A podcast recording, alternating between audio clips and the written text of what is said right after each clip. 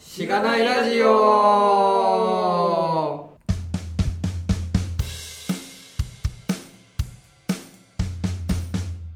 おはようございます。おはようございます。おはようございます。お本日もゲストの人が 、ちょっと今日テンション高いな。ちょっと、いつも土曜日の朝に撮ってるんですよ。おあそうなんですね。大体ね。大体、うんほとんどそうなんですけど、うんまあ、平日の夜っていうのはなかなかなくて、確かに。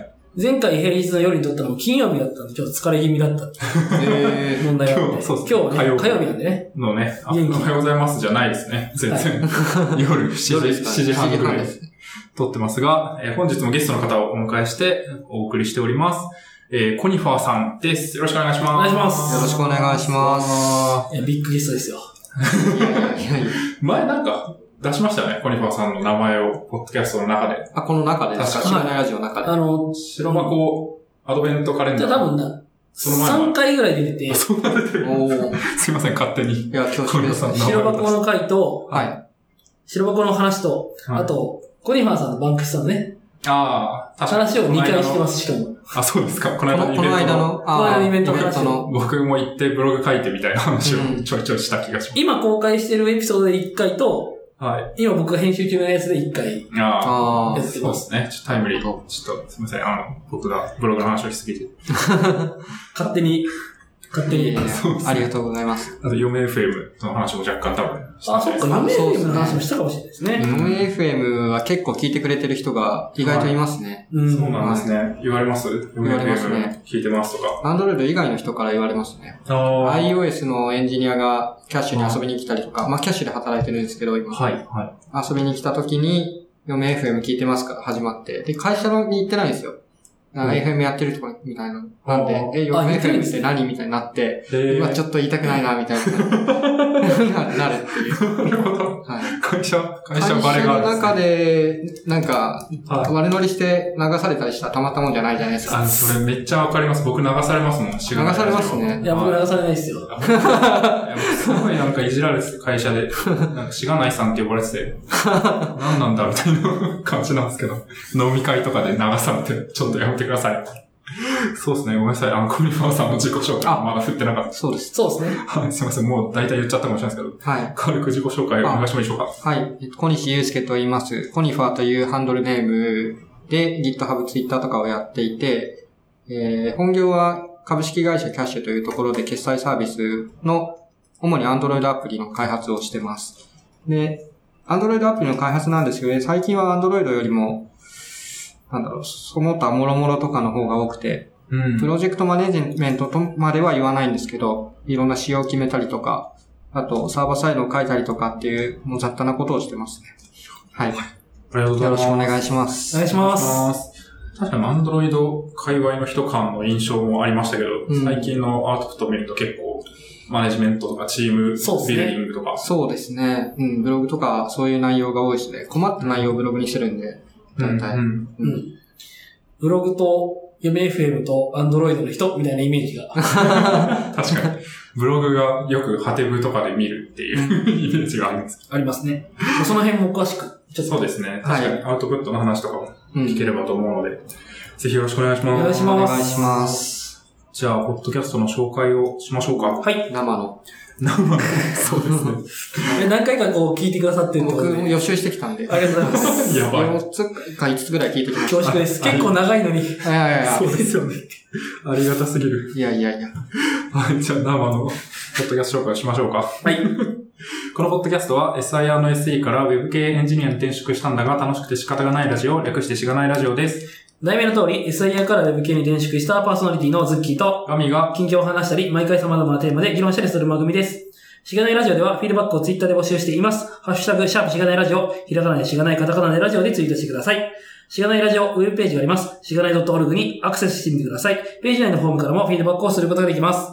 感想、話してほしい話題、改善してほしいことなどつぶやいてもらえると、今後のポッドキャストはより良いものにしていけるので、ぜひたくさんのフィードバックをお待ちしています。はい、お待ちします。お待ちしてます。はい。 はい。いやこなれてますね。本当 もうに何回やってんですか、これ。これもうわかんないです。100、 100回100何回やってますね。はい。いえいえ。そしたら、えっと、コリカさん、まあ、初、知らないラジオゲスト出演ということだと思うので、割とですね、まあこれまでのキャリアの話から聞ければいいなと思っています。すごいなんか、あの、考えながらやるさ。あんまキャリアの話とかって、こう、まとまってする機会とかあんまありますか一回なんかイン、何かハテナのインタビューかなんかで、あそうなんですね少し話したんですけど。うん。まあ、そこからのアップデートとかも含めあて。そうですね。うんうん。確かに。そうですね。今書いていただいてるのは、こう、開発職に就いたきっかけっていうところからかなと思うんですけど、もともと、なんですかね、なんか学生時代とかからプログラミングとかしてたんですか学生時代インターンが初めてプログラミングに触れたきっかけで、うん。ワークスアプリケーションズっていうインターンが、インターンで内定取るみたいなのがあったんはい、ではすいよ。はい。で、それで、ああ、その時の1日1万円もらえるみたいなのが、そうですね。はいああのりましたよね僕も、な説明会だけ行って結局行かなかったんですああ、うん説明会行ったら受かって、で、それで、1日1万でに20日間ぐらいあって、20万いいなと思って、 それけど。え、で、いいっすよね。結構いいですよ。勉強できるし。そうなんですよ。うんで、そこ行って、で、最初、デルファイなんですよ。あの、ほう当時は。はいはい。今は Java かもしれないですけど。で、デルファイ、デルファイってすごい、今考えてもよくできた、あの、なんていうんですかね、ID なのかな、あれは。うん、ID。 GUI で、GUI でコンポーネントをこう配置して、うでんそこにつなげてコード書くみたいな、まあ、X コードと似てますね、ちょっとだけ。はい、はで、それで作って、で画面で Windows アプリ、Windows サービスかな、まあ、作って、っていうのをやったのが初めてですね。あうんの当時、プログラミング、本当に DB とかは使わずに、なんかハリボテなものをその場では作って、で、それを売り込むみたいなロールプレイがインターンだったんですよ。あーなんであんまりそっちのその作る方に振りすぎると、その営業っぽい資料を作るとこの時間割けなくなるんで、い。うん。ある程度もう製品っぽいものを見せれるところまでのプログラミングだったっていうのがインターンですね。なるほど。うん。まあ、それぐらいなら、こう、あんまり未経験とかでもできたって。できたと言えるのかわかんないですね。僕、ループの概念が多分その時理解できなかったんで。そうなんだ。はい。ループほとんど使わずに全部ベタでコピペで作りましたね。そのおーなんで理解できなかったのか今考えるとわかんないですけど。今かまあ、ら自転車みたいなもんですねまあ確かに自転車乗り方みたいなもんで。そう。確かに乗れなかったことのこと私、はも if うとわからない。 for、知らなかったら if。と for は、でも本当に一番最初に勉強すればわかると思うんですけどね。なんで、うん。確かに僕らもいつ、いつその 概念を学ぶのかもう、確かに、まあ、繰り返されることはわかるが、何をもって繰り返すのかわかんないとかなんですかね。でリストなんかとか、そのアレとかの概念がまず先だったりするんで、あこう。そうあですよね。その辺も、あ、でも教えてくれる人がいな、いないインターンなんで、うんうん。のああ、そうなんです自ね。分で全へてキャッチアップしろみたいな。まあ、すごいいい言い方をすると、あの、魚のを与えられるんじゃなくて釣り方を覚えろみたいなことを言ってるんですよ。うんで釣り方を覚えるためには、まあ、みんな教えないで自分で解決する問題解決能力が大事だみたいなことを言われるんですけど、ああ。今は僕絶対教えた方がいいなと思って ます。 そうっすね。まあ最フォームわかんなかったんで最低限のインプットをしてから、そうですそうですのに放つべきです。そう確でかすね。クックパッドのあの、最初の研修とかめちゃめちゃいいなと思って。に。ねう、んあれすごいっすあねれ。すごいです。あれ僕も受けたいなと思 ってる。DMM もそうですね。確かに、大体研修し、ちゃんとしてるイメージありますよね。そうなんですよ。それがそうやるべきだと思ってますけど、まあ、当時は本当にそんな感じで、あの、投げられて、デルファイっていうのを本で調べて書くっていうのが一番最初ですね。 うん。まあなん、か、そういう人材が欲しかったんでしょうね、当時。そうですね。まあ確かにうんそう何、何でも、お客さんに投げられたことを何でも、みたいな。わかあんないけど、全ー然。考えて考えてそうこそうう解決するっていう人が、うん。うん。まあトレードオフですよね。その結果、本当に嫌になって辞める人も多いじゃないですか、うん結局。うん、そうまあだからですインね。ターンでそれができるのにちょうどよく、よかったんじゃまあないで確すか。かそれで、に。あの、進む、進む。俺こんな感じだけど進むみたい な。俺絶対無理だってなる可能性もありますからね。そうですね。フィルタリングとしてるのかもしれないですでね。もそこ僕で逆に、あの、そういう放置の方が好きだったんですよ。おーうんグループワークが嫌だったんで、ああ、めっちゃ見られてるの。無理見られてるし、なんかそう。まあ、当時はその、みんなが話してる中で、空気を読んで話すとか、なんかそういう、そういう突発的な思考の瞬発力みたいなのがすごい苦手で、おーあの、緊張して何もできないし、なんでグループでなんか話し合って何かを決めるとか、人前で話すっていうのが本当嫌だったんで、うん。放置されて一つのプロジェクト、まあインターンの中のプロジェクトを自分だけで進められるっていうのすごい良くて、おー結局、だからそのインターンを経て、その良さ、心地よさが忘れられずに、ワークスに入ったのが一番最初のお客あ、そうなんですね。はいうーん。そうっす。なるほどな。すごい、でも、基本そのインターンも一人行ってプロジェクト回していくみたいなそうですね。なん感じなんか、ですね。へーこれを作れみたいなすごいふわっとした仕様が与えられて、はいなんだったかな。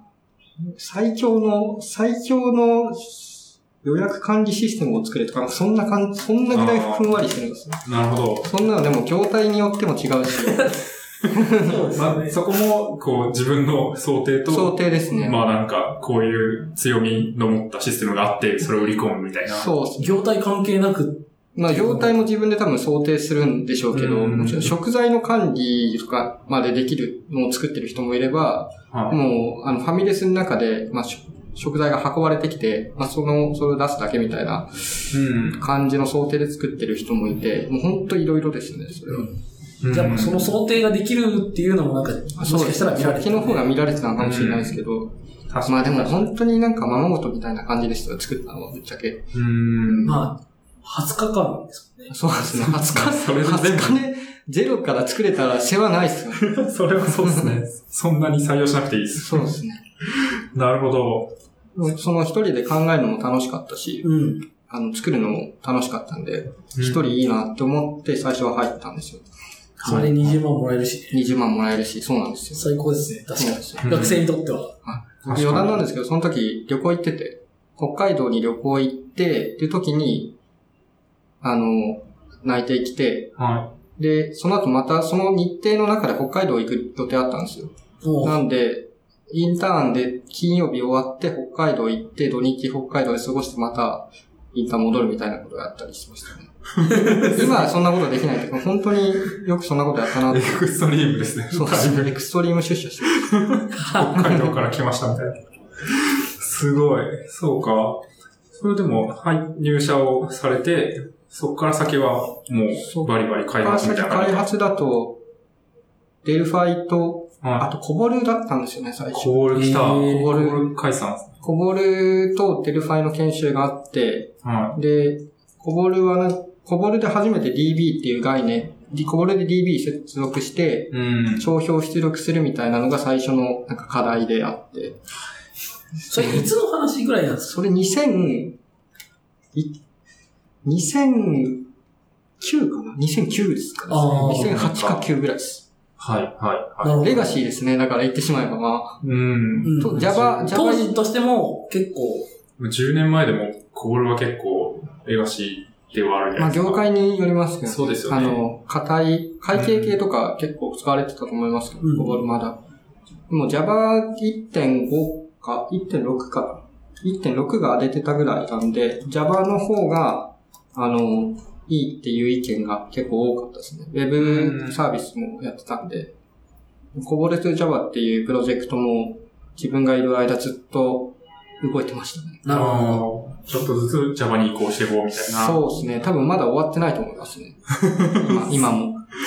すごい、まあ、息が長いプロジェクトになるでしょうね。でも結構いろんな会社に入ってるイメージがあるんで、なんか、あワックスさんがわあ、はい。かんないですけど、あ、いっぱい入ってますね。あうん。なんか、は頑張ってほしいっていう感じい。そうですね。です。いや、別に。管理作ってましたね、僕は。うん。へえ、うん。そうか。勤怠管理システムは、最初は楽しかったですけどね。やっぱり新しい技技術というか、一人で作るんで、結う局。ん。うんわ、かんないことはいっぱいありますけど。あ、じゃあ入ってからも結構一人プロジェクトみたいなのが多いんですか多かっいた。や、結局、一人ではないんですけど、あの、放置ですね。あの、割と。エンジニア。やっぱエンジニアですね。エンジニア職っていう感じで入るんですかあ、でも作るない、仕様とかも全部自分で決めろっていう、お客さんの課題だけ共有されて、ほ最初やったのが、確か土日の、土日、こうカレンダーがあるんですけど、そはの、勤怠管理の、その人が入力する、土日の色を変えるっていう、その、あユーザーがカスタマイズできるように、あう。ーへえ。デフォルトの色は青と青とか赤赤なんですよ。うん。なんですけど、それを好きな色に変えるっていう、コーポレートカラーみたいのが確かあったんですよね。うん。でそれになるべくああ。寄せられるようにっていう、まあ問題というほどでもないですけど、まあ、それで自受注できるみたいなのもあったんで、確かに。なぜありそうですね。なぜやるのかっていう話をちょっとちゃんと考えてやるって判断するところも自分でしたね。おー。で結局それもデルファイと CS、デルファイとコボルの研修を受けて配属されたらいきなり CSS だったり、CSS のことをちゃんと勉強しなきゃいけないっていう状態で、おうー。んまあそれを勉強して、Java サーブレットで動いてたんで、はいそいつも勉強してっていう感じです。なるほどうんすごい。戦いの中でこう新しい敵が出てき そうて。ですね。そう、新しい敵、新しい敵ですね。そうですよね。すごいな。そんなに結構自由というか、自分すごいっですねやるやらも考えめちゃめちゃ効率悪いと思います自分で作ってみたいめちゃめちゃ効率悪いと思ってるん で、だからさっきのクックパッドみたいなやり方にするべきだって当時から思ってた。 な。確かに。あ、で確もか当時は素直だったんで、よくわかってなかったですね。こういうもんだと思ってたんで。に。うん。不ま安もあ、ない初めてだとね、うん。しゃ働くのは。そうです、そううでんす。そこで。めちゃめちゃ素直なんで、新卒。そうですよね。不満なかったですね。うんもうう。ん。研修といえば昨日、NTT コミュニケーションズのなんか研修がバズってましたね。あれ、なんかバすズっごてかました。ね。へーはブコメは結構ひどかったですけど、でも内容良かったと思いますようんね、すごい。うん、なんか、確かに。見た気がする。うん。そういうのは、ちゃんとするっていうのは、うん。知の高速道路とか言いますからね。うん、まあそうですね。確かに、学習効率がね、いい方が学習効率いい方がいいです。いいと思いますよね。 確かに、まあ似たようなことやるんだったら特に。教えるの得意な人っていますからね、やっぱうり。ん、そうですよね。んそっから、でも、何、何年ぐらいいらっしゃったんですか3年半か4年ぐらいですね、多分 ?4 年ぐらいですかは4年ぐらいかけて、い。まあなんかグレードがあるんですけど、それでグレードで、マネージャーのちょっと前ぐらいになって、ええー、早いですね。でもみんなそんなもんだったと思いますね。うんまあ結。構、ワークスアプリケーション自体がそんなに大きくなかった。そう、あ、いや、大きかった方ですね。新卒だけで170人ぐらいいて、おー、は結やば構いですね。い。もう結構大きかったです。うんまあでも、全体で3000はいなかったと思いますけど。普通とかに比べたら、まあ全体的に若いんじゃないですかね。ああ、うイんメージですけど。うんああ、だそっかからまあ、こう、上に上がるのも早いみたいでも4年かかった時に、もう70人ぐらいになってたかもしれないですね、同期。あ100人ぐらいー辞めてたと思いますよ。な。おうおなるほど。 ん。多分、 多分ですけど。まあ、あの、推定値。うん。そうなんですね。そうか。それはどこ、もう東京でやられてたんですか東京ですね、ずっと。僕ずっと東京ですね。あのー今、えっと、結婚した妻が、東京がいいって言ってるのもあって、うん東京から離れる気は今んとこないですね。ううんうんん、うん。出身も東京なんですか出身徳島ですね。ああ、のそうなんですね。四国です。へいえ。つ、いつぐらいから、学生からこっちですかえっ、と、もう小学校ぐらいがずっとこっちですああ、そうなんですなね ん。で、もうシティボーイなんですよね。いいもんなんでシすティボーイですね。いいっすね。確かに。そうか。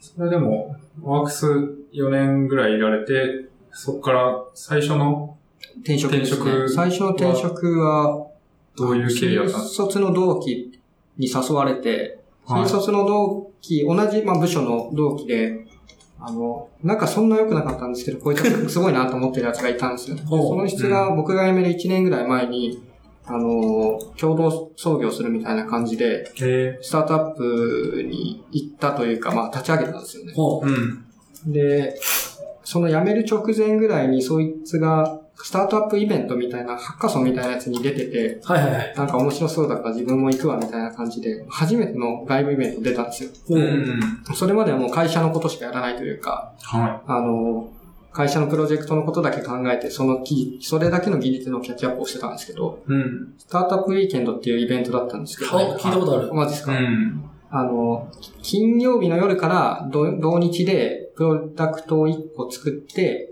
まあ、企業とか MVP 作るみたいな感じですよね。はい。はそれに出た時に、結構衝撃で、あの、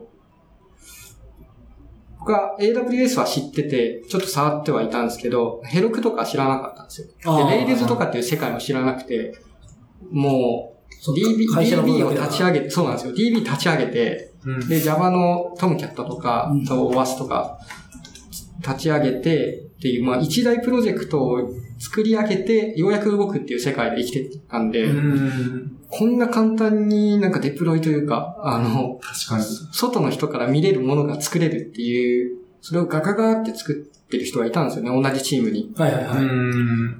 で、なんか、あホームブリューで、なんかいろいろ入れて、バーってやって、なんか、見る見る間にもう、ウェブページできたわとか、まあ、このサイトできたわとかやってて、もう僕はもう CSS ぐらいしか力になれなかったんで、そうんうせこせこやってたんですよ。キットも使ってなかったんで。はい。ああ。でもう、これはやばいなって思っちゃったのが、まあ、その時で、うでん。その後、その一緒に出てた新卒の同期が、もうそろそろ、ちょっと来ないみたいな感じのことを言い出して、え創業してる友達がそうね。ですそうです。ん1年後ぐらいですかね。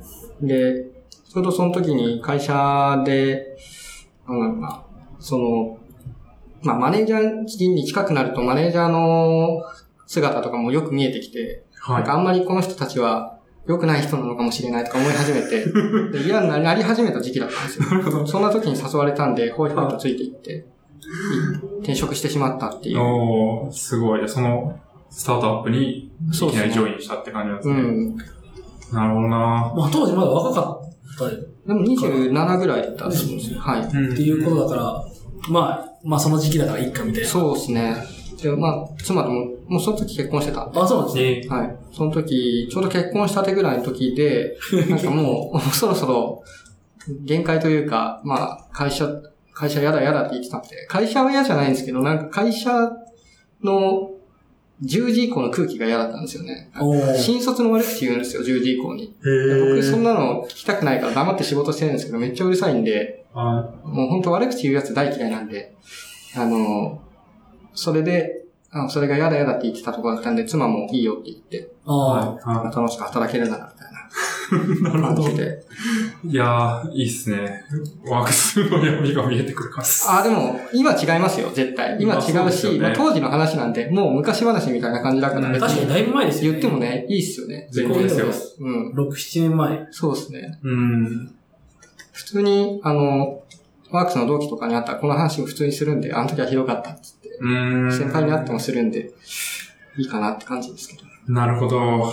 まあ、新卒めちゃくちゃ取ってると結構、いろいろ。まあ気持ちはめっちゃわかりますけど大変でね。あの、自分の期待値と、に沿った成果を出してない新卒とかいたら、なんか言いたくなる気持ちはわかりますけど、うん。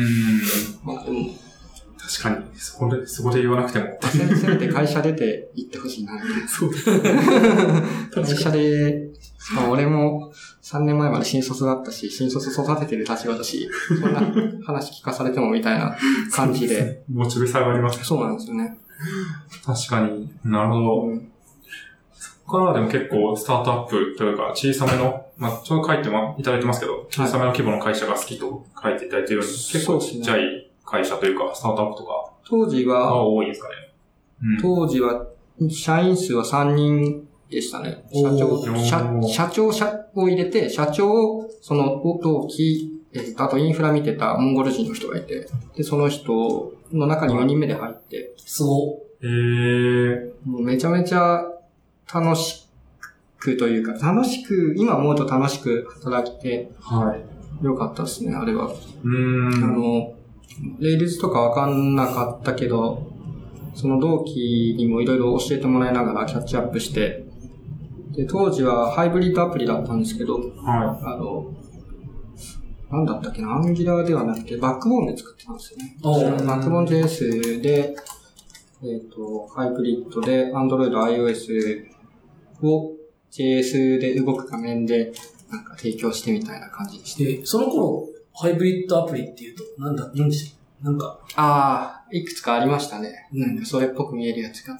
JQuery モバイルとかは一旦もうあ古いみたいな状態になってたぐらいだったと思います。あい。うーん。あ、下に、タイタニウムとか。あ、タイタニウムありましたね。タイタニウムはでもそんな流行ってる感じではなかったですね。あー一回触りましたけど、ワークスの最後の方に触りましたね。おおうん。やっぱり外のイベントに出て、いろいろキャッチアップしないとダメなんだなと思って、で、タイタニックもそのうちの一つとして、1週間に1回イベント、いろんなイベントに行ってみるっていうのをやってた時期があって、へでえ。そこでタイタニウムもなんか半蔵みたいのがあったんで、あーやってみましたね。J- はい JS で書くやつでしたよね、確かはい、そうです。うん。 JS で、あの、ネイティブアプリっぽいものを作るみ たいはい。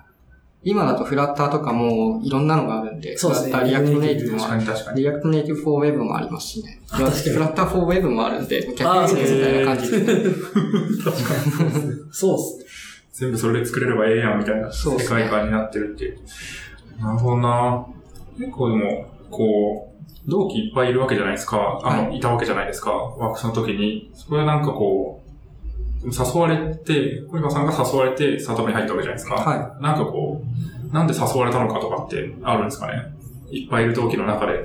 ああ、仲いい後輩がいたんですよ、共通の。えああ。僕、あの、その同期とは正直そんな仲良くなくうて、ん本当に。全然話してなかったんですよ、正直な話。で、でも僕、新卒の、その、あの、配属が決まるドラフトみたいなのがあったんですけど、そのドラフトの実行 PR みたいなのがあって、で、そこを、そいつが PR してるとこを順番増して見てたんですよね。ああ、はい。で、14歳ぐらいから自分のサイト作って、えあの、遊んでたみたいなやつで、すげえやつがいいなっていう印象をずっと持ってて、うん。で、後輩、一個下の後輩が、自分とそいつにな、な、まあ、懐いてたみたいな感じだったんですよ。はで、そいつが媒体と、媒介となって、こう、タバコ、僕は吸わないんですけど、二人でタバコ吸ってるとこになんか、ついてきてくださいとか言って、一緒に行ってるうちに、ちょっとずつ話すようにはなってて、い。うーん。で、なんかそうそうやめたいんだよね、みたいなことを言ったら、まあ、声かけたからですね。はいまあそんはいな、はいなんかお互い認め合ってたとか、そんな感じではないでうすね。別にー。もうん自分はすごいやつだと思ってたんで、はいこいつのところに行けば、あの、何か成長できるのかもしれないみたいな感じで、結構ノリで移動したっていう。おううん。うん、なるほどっすね。いいっすね。なんか同期いっぱいいるとなんか面白い人いっぱいいるんで、そうですねなんかそこら辺と繋がっとくと、結構いろいろ何年後かに面白いところに行ってて、うん。なんか、こう誘ってもらえればいけるみたいなそうです感ね。じにな今るともいいっすよね。今も普通につながりあるし、そうい、今、実はそいつが立ち上げた会社を辞めて、うん。で、辞める時も相談受けて、うんで、まあ彼からすると、その、やっぱ一箇所のその小さい会社でずっと働いてるのと、そこを辞めて、まあ今そ、そこ辞めて2社目なんですけど、僕。で、そのツイッターとかで、なんか自分がいろんなことしてるのを見て、なんか焦りを覚えるみたいなことを言われて、うん。僕はもともとそいつがめちゃめちゃすごいと思ってたん で、逆転してるわそけうです。逆転まではしてないと思ってるんですけどは、そういうこと言われるってめちゃめちゃいいなって思って。うーん。ライバルです。ライバル、ライバ 高めル。合う関係。まあ今でも僕はすごいと思ってますけどね。うん。すごいなって思うっていう人に、うん。お前のことがすごい、なんかこう、すごいと思ってるとか、あーちょっと嬉しかっってた言われるでとすすごいめっちゃ嬉しいです。うん、めっちゃ嬉しかったです。めっちゃエモい。なるほど。いや、それいい話だな。うん。確かに確かに。うんはい。なるほど。結構でも、働き方としても、ちっちゃい会社だとだいぶ変わりましたかまあ、あんま言いりますね。でもワークス自体も自由だったかもしれないですけど、ワーク結構スでも。も、仕事もワークスと違うのは、はい話早いですね、小さい会社は。やっぱり、あの人の力学というかなんか、この人に話し通さなきゃいけないみたいなの少ないんで。うーん。この人に話し通さなきゃいけないっていうのを経験できたのはすごい良かったですけどね。あの、ワークス時代は。話し通さない。なきゃいけないわけじゃないですけど、うん。先にこの人の意見聞いといた方が、仕事が進みやすいみたいなのはあるじゃないですか。はい段取り的なね。段そうですね、段取りまに。さに。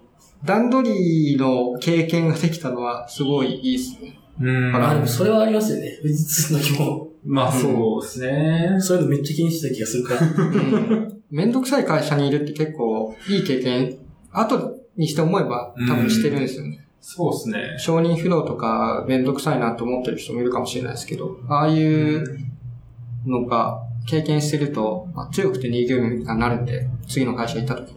確かに。また改めてそれを経験しようと思っていけないですしね。そうですね。わ ざわざそんなとこもう一回行きたくないですそうそう そう。でも最初に経験しといて、それを知った状態、そのロジックを知った状態で、なんか仕事をすると、うん。若干お客さんの中でそういうのがあったりとか、そうですなんね。か、そうですね。社内の中でちょっとそういう部分があったりとかすると。ワークスはすごいレビューが多かったですね。なんか機能の修正のレビューとかもはい。あって、どの、うん、なぜ修正するかとか、まあ、いつ出すかとか、テストどうするかみたいなのをめちゃめちゃきっちりやってた時期があって、まあ、業務だとそうですよね。業務システムだと。そうですね業務システムはもうデグレすると、あの、デプロイって感じじゃなくて、CD 焼いて、お客さん先にそれをアップデートするみたいなフローだったんですよ。おーなるほど。なんで、それはちゃんとテストするだろうって感じなんですよね。うんそこのテストケースとかめっちゃ作ってたんで、今、テストケースはすごい楽だし、作るのは。あのまあ、ウェブで公開してるとね、そうですねサ。ーバーで変えればいいみたいな、その、あとお客さん環境、まあユーザーの環境とかをこう再現するのとかも、ウェブだとめっちゃ楽じゃないですか。そうですね。はもう、当時は本当にデバッグ大変で、うんそういう大変な時期あるんで、今、本当デバッグで困ったことないですね、アンドロイドは。い。おー。アンドロイドならではの、あの、変なバグとかありますけど、はもう言ってもググれば出てくるんで、大体。まあ、確コかーにド、コード読めるんで、アンドロイドとか。だから、あの、そう当時が多分一番デバッグも、その段取りとかも大変な時期だったんで、い。うん。今は楽っすね。確かに、そこを経験しておくと、確かに結構、強くて。どんなもの強くてニューゲームになるんで大変じゃないというか、楽しいみたいな。確かに。まあ、意思決定の速さとかも全然違いますよね。意思決定早いっすね。少なくとも3人、4人目とかの会社で、うん。 4人で話せばいいみたいなあ感じでもすごいあ、でも早い4と思い人ますでも大変な時もありますよ。やっぱり4人だとは、いこう、画のぶつかり合いみたいになる時あるんで、逆に。あ4人で、その全員がその、なんというか、あのー話を前に進めるのが大、なんか、得意な人たち同士だったらいいんですけど、少ない人数の経験しかない人だと、はい。自分の主張しかしないというか、あー本当曲げ、曲げることを知らないみたいな人もいるんで、少ない時は少ない時で、人によっては辛いかもしれないですね。あ、なるほど。うん確かに。そういう意味では結構、最初、大きい企業に行くのはどうなのかみたいな話もありますけど、うん。そこを経験してからまた行くと、こう、いいとこ取りができるかもしれないそうですね。うん。なるほどなですね。いや、ちょっと肯定された感じがしました。自分の人僕生。は結構、どの会社に行ってもファーストキャリアはいい、いいと思ってるんで、うん。企業でもいいですけど、うん。 お各のおのの良さがあるんですね々の良さがやっぱりないものねだりなんで、うん、確かに確かに。確かに。でも一緒に働く人がいい人だと、やっぱりその人のこう、価値観みたいなのって、今までの会社で醸成されてきたものが詰まってるんで、うん。この人のこういう発言だったりとか、その物事の進め方、すごい上手だなと思って勉強になる時があるんで、ああ、めっ一ち緒ゃあにります働くね。人は本当にいい人が多いとこはいいですけどね。うん。まあう今、幸いなことにそういう勉強になる人多いんで。うん。確かにそうですね。うん。なんか小さめの規模の会社が好きって書いてるのは、まあ多分今も割と、まあそんなめちゃくちゃ大きいってわけじゃないと思うんですけど、うんなんか要素としてはどのあたりの理由というか。ああ、今は、はうんまあ話が早いっていうのが一番大きいかもしれないですけどね。うーん。うん。40人ぐらいの会社、3、40人ぐらいが一番好きなんですよ。多分、おー今までの経験的に。なるほど。最初が、まあ、部署で言うと80か100ぐらいの会社で、で、次にまあ、2桁以下、まあまあ、10人以下ぐらいの会社になって、で、その次、チームで言うと、アンドロイドチーム6、7人ぐらいの会社に行って、うん。で、いろいろ経験してきて、まあ多分、その、エンジニアは10人か、もっとい、もうちょっといてもいいですけど、全体的に40人ぐらいだと全体に目通せて、うん。あー話も楽で、で、エンジニア以外の人との関わりで仕事、何かを作るみたいなのもやりやすいんで、それぐらいがいい確かなにっていう。こう、学校の一クラスぐらいのうん。規模感だと、まあ一つの教室入るし、全部見えるみたいな。ですね。そなんか、こう、組織の人数対エンジニアの人数みたいな、そあのーそっちの比率的にはなんかありあったりしますだからあんま僕りちょっと最近その辺気になってるんですけあんまり気にはしたことないですけどねど。。おどの辺が気になってるんですかーうちだと、結構、えまあなんか、あの、作る場ってはい。カウカモっていう、なんか、不動産仲介のサービスをやってるんですけど、えーリノベーションマンションの仲介プラットフォームみたいなことやってるんですけど、営業が結構多くて、今全、全社で130、契約社員の人で160ぐらいに対して、さっきもちょっとちらっと言ったんですけど、エンジニア14、5人とかなんですよ。うん。ん結構、で、前職だと結構多くて、なんか、もう、は8、7 70人に対してエンジニア20人弱みたいな、うん結構比率が全然違ってて、うん。比率違うとやっぱやりづらかったりとかってありますなんか、そう、それこそその、社内に、まあ、その僕らのプロプロダクトのユーザーが、まあ、管理画面とかでうんいたりするんですけど、なんか、全員を見切れないというか、あーなんかいろんな使われ方をしてて、あ、なんかそういう使われ方してるんだ、はいみたいなうん。のが、こう特にこう管理画面だとうん結構いろいろあるあって、うん複雑な管理画面だと。でもうそうするとこう PM プロダクトマネージャーみたいな人を取れないと、うんそこまで追随に見てる余裕がないみたいな話があって、うん。結構そこは開発フローに影響してくると思うんです確よ。かに。まあ、例えばユーザーの問い合わせ部隊みたいなところの方が人数多いとかだと、その人たちからめちゃめちゃ要望上がってくるじゃないですか。うん管理画面とか、まあ、あの、いろんなフローとか、うん製品自体とかにも対して。そうですね。でそれに対してエンジニアの方が少ないと、どうしても対応できる、その、送料が決まっちゃうんで、うん。あっちは言ってもいつもやってくれないになるし、こっちもなんか言われまくってちょっと精神的にしんどいみたいになるんで、結構パワーバランスとまでは言わないですけど、人数比率は重要かもしれないですね。エンジニアの方が、まあ半々ぐらいが本当はいいのかな。うん。とはそうまあ、プロダクトにによると思うんですけど、全う然んその、なんかその辺こう、まあ、だからどういう風にすれば、だからこう、今後の採用みたいな話もあると思うんですけど、うん。なんかその辺こういろんな事例を聞いて、うん。なんか最適を見つけたいなみたいな気持ちがあって、あでもちうんちょっとなんとなくわかりますね。うん。まあ、別に今うちのはいインジインジニアがすごい低くて大変って言ってるわけじゃなくて、うんなんかそういうのがあって、最適とか、今、P- まあ今別にそのプロダクトマネージャーが取ってくれてるから、うんいい感じにその辺こう、あの、ロードバランスしてくれてるんですうけど、ん。こうただ、自分的に全部見たいなみたいな気持ちもあるじゃないですうんか。ああ。うん。その辺もこう、燃えつくなみたいな、ああ。あったりとか。どれぐらいがや、今までやりやすかったかで言うと、そうですね。1対1までいかなくても、そうですね。3対1とかで、1がエンジニアで、他が、まあ、25か30%ぐらいがエンジニアっていうのが結構やりやすかったですね。うんうん個人的にはそのちょっと足りなくて、まあ、いろんなところ飛び回って、ちょあっはといはい苦しくしてるぐらいの方が働きやすいんですよ。確かに確かに。今、キャッシュも、あの、例えば、あの、ユーザーサポート対応がてんてこまいだっていう話があるとすると、そこにエンジニアが一人入って、で、チームとしてその改善していくみたいな働き方、こうやった方がいいんじゃないとか言って普通にできるんですよね。ああ、うんなんで、自分の動き方次第で、そのちょっと大変なところが改善されていくみたいな方が、まあ、やってる感ある方が働きやすいんで、そうですね。うんうんあんまり心地よすぎないぐらいの方が自分はちょっと好きだったりでしょうん。いや、面白いです ね。うん。うん。確かにそうですね。うちも多分、うちの会社も3割ぐらいだと思いますね。うん。で、まあちょうど、異臭がたくさん溜まってきて、さあ大変みたいな。うん。ただ、全くなくならないわけじゃないみたいな。うんうん。そのぐらいだと思うんで。うん。逆にそのぐらいの方が多分優先度とかもちゃんとつけなきゃってなるし、うん。緩すぎると、なんかとりあえずやっちゃって、なんかやりすぎたね、みたいなうん。感じなのもそれはそれで微妙かなっていう気がする。うんただ何もできないと何もできない。そのバランス確かに難しいですね。うん。そうですね。あ、でもちょっと話変えると、はい結構、割とすいませんね。いや、むしろいいんで僕すがよ脱線させちゃったなと思っいて。やいや。脱線するのはすごい面白いとは思うんですけど。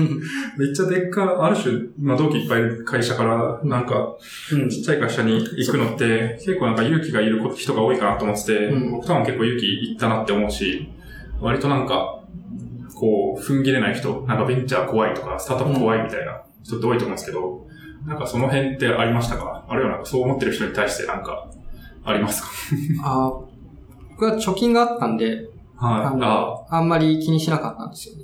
なるほど。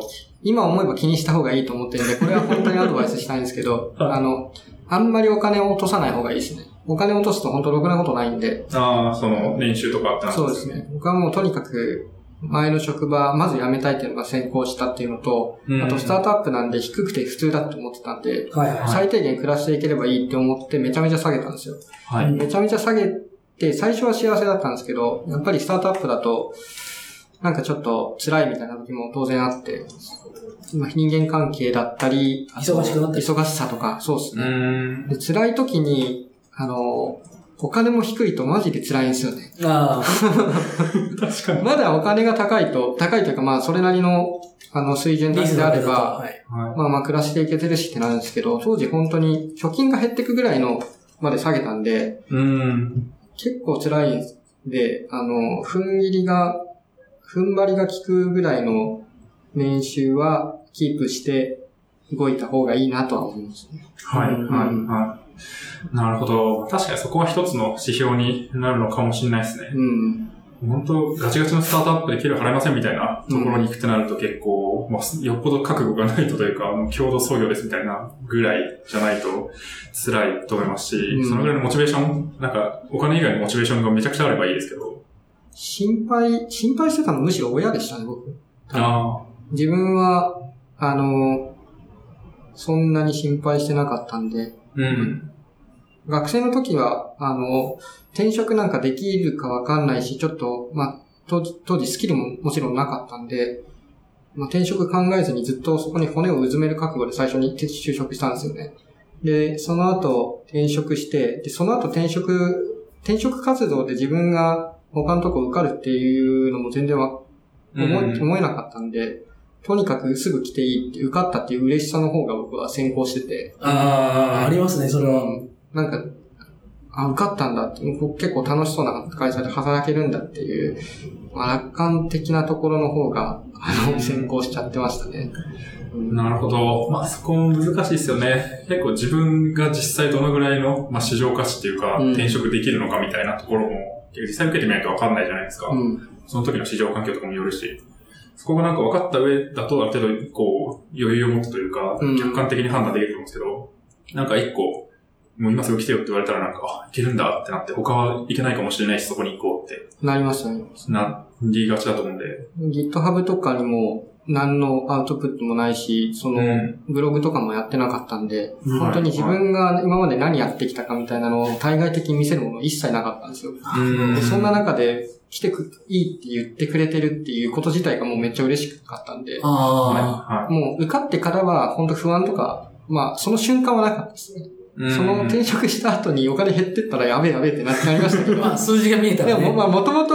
貯金いっぱいあったんで、気づいたらなくなってて、あれこれもしかしてやばいのかもってなったってい なるう、ほど。本当にちゃんと考えた方がいいなっていう、まあ、多分心配してる人はもっとちゃんと考えてると思うんで、逆に言うと、そこまで心配しなくてもいいかなとは思いまうすね。ん。確かに。むしろなんか、まあある程度年収が、まあ、現状維持ぐらいあって、うんまあ、現状がめっちゃ低かったらやばいかもしれないですけど、うん。それなりに生活できるぐらいの転職ができるんだったら、うん。まあそんなに気にすることはないかなっていう感じですよね。そうですね。うん。今はそんなに心配、心配してないわけじゃないですけど、あの、はい。次転職するとしたらみたいなことは、妻とは話したりしますね。うーん。当時ほどは心配しなくなりましたね。うん、うん、うん。そうですね。確かに。まあなんか、スタートアップとかベンチャー行くっていう時にも年収下げるの当たり前だみたいな感じになっちゃうと結構、うんあの、辛い気もするので。今そんなでもない別にそんなことないですよねそれを知っといた方がいいですね。うん。うんそれはありますちゃよんね。と臆せず給与交渉するっていうのも、今だったらは考えますけど、まあ当時は給与交渉も一切しなかったんで、した方がいいなっていうことは感じますね。でも、自分の方がなんか、い。はい。何が自分の良さかっていうのが、ふわふわしてる中で、交渉とか、ちょっとおこがましくてできないみたいな気持ちも。うんあります、ありますめっちゃあります。そうっすよね。うん。しかも交渉したら断られるんじゃないかっていう怖さもあるし、うでん。も断る、当然の権利なんで、そこはなんはかい堂々とした方がういいんとは思います。そうっすよね。そうじゃなんか一回転職すると、ある程度自信ついたりすると思うんで、うん。。はいい。なんあか、確かに。 1回目の転職でそれするって結構難しいなっていうのは、すごい思いますけどね。そうですね。1回目の転職、転職なんとなく考えてるけど、1回目の転職だからちょっと怖いっていうのはめっちゃわかりますね。うん。そうです本当に幸せになれるかわかんないですしね、そこの会社が。いや、そう。なので、なんか、まあ、会はないんですけど、 結構、何回か繰り返していくうちに慣れていくものな気がして、最初の転職って結構やっぱ大変だなっていうのは、結構みんな共通である気がするなっていうのが。うんそうっすね。うん。転職した直後とかめちゃめちゃ毎回楽しいし、そうですね。あの、リセットというか僕、クラス替えとかも大好きだったんで、あそうなんです小ね学校の時から、はい。あの、リセット好きだったんですよ。なんかいろんな。ーうん。今までの自分の、なんというか、キャラクターというとちょっと大げさですけど、はいこういう風な見られ方をするっていうのが一旦うん。ゼロになるっていうのが好きなんで、まあそこからゼロから頑張るってなると、まあ大体楽しいんで、うん。あんまり、そうですね、大変なこともあるけど、不安は最初はないですね。なるほどな新鮮さがね、やっぱりありますありますねうん文化の違いとか、まあ比較対象が初めてできるんで転職すると。うんうん。ワークスが一番最初の会社で、ワークスのいいところめちゃめちゃ今もいいところあるなと思ってるんで、はでもそれは次の会社、小さい会社に行ったからわかるっていう。い。うんあ最初ワークスって営業とかコンサルも全員開発研修受けるんですよ。へー2ヶ月ぐらい。です。なんで、コンサルが開発の大変さを知ってるって状態で、あの話ができるんで、初めて転職した時、社長がコンサル出身だったんですけど、うんはい開発でどれだけかかるとか、テストにどれだけかかるかっていうのを、ゼロから説明しなきゃいけなくて、あ結構その文化の違いみたいなのって、やっぱり会社によるんだなっていうのも転職して初めて知ったし、ーうん。比較対象できるっていうのは、やっぱり、面白みの一つ。面白くて転職するわけではない ですけど、面白いところではありますね。確かに。いや、それは、そうですね。わかる気がしますね。なんか、一つの会社に居続けることに、今、その居続けた結果、今の会社に居続けるっていう選択が実際どうなのかみたいなのも、うんなんか転職しないとわかんないっていう、なんか、うん。原理的に不可能みたいな、 なんか、その今の会社にいるっていうことを肯定しながら生き続けるのが、うんなんか難しいみたいな。まあ戻ればいいのかもしれないですけど。でもっていうの今、はありますよね一つの会社で10年働いてる人とかも尊敬しますけどね、やっぱり。うーん。今、逆にね。逆に、ワークス同期まだいる人いますけど、もう14年ぐらい多分働いてることになるおそんなにいない、ないか。12、11、2年ぐらい。うん。やっぱりすごいなって思いますね。確かに、まあ、特に大きい会社だともう10年ぐらいいないとできない仕事とかも多分あるっちゃあると思うんで、うんポジションだったりとか、確かにね。そう、そういうことををするにはそうしなきゃいけなくて、それができる人すごいなみたいなうん。のは、めっちゃありますよね。うん。でなんか、そう、富士通出身なんですけど、僕らあ、は。はい。なんか、普通にある事業部で、なんか、まあ確かに、えっ、と、ちょっと、その効率の悪いことをしてるのかもしれないけうど、ん。ただ、なんていうか、採用してくれたのもここだし、うん。ここを変えたいみたいなうんことを言ってずっと残ってる。僕らと仲いいんで、うん。僕らの圧があるんですよ。うん。でえ、もうそろそろ効率悪くて、なんか、ちょっと疲弊してるんだら転職すりゃいいんじゃないみたいな圧があるにもかかわら無ず責、任に言うわけですよ。あかかわらず、あの、はいいや、俺はそれでも残るんだって言ってるやつは、あのすげえ、意識すごい高ですくかっこねいいなって。いや、そう変えたい気持ちはでも、そういうのありますけどね。うんただ変えたいっていうのと、なんで俺が変えなきゃいけないんだって気持ちの そうそうそう。戦いじゃないですか。はいはいはい。なんかそこまでで僕の貴重な人生の時間を使って変えるべきものなのかっていう。いや、見限った方がいいでしょ。自分の人生だしみたいな感じになる人がほとんどの中で、いや、そう。いや、すごいなと思いましすた。ごいですね。そういう人。よね。逆に会社にとっても社会にとってもそれは変えた方がいいみたいなのはありますからね。ううんん。それでもなんか、俺がやるのかみたいな時にやるって言えるっていう凄さ。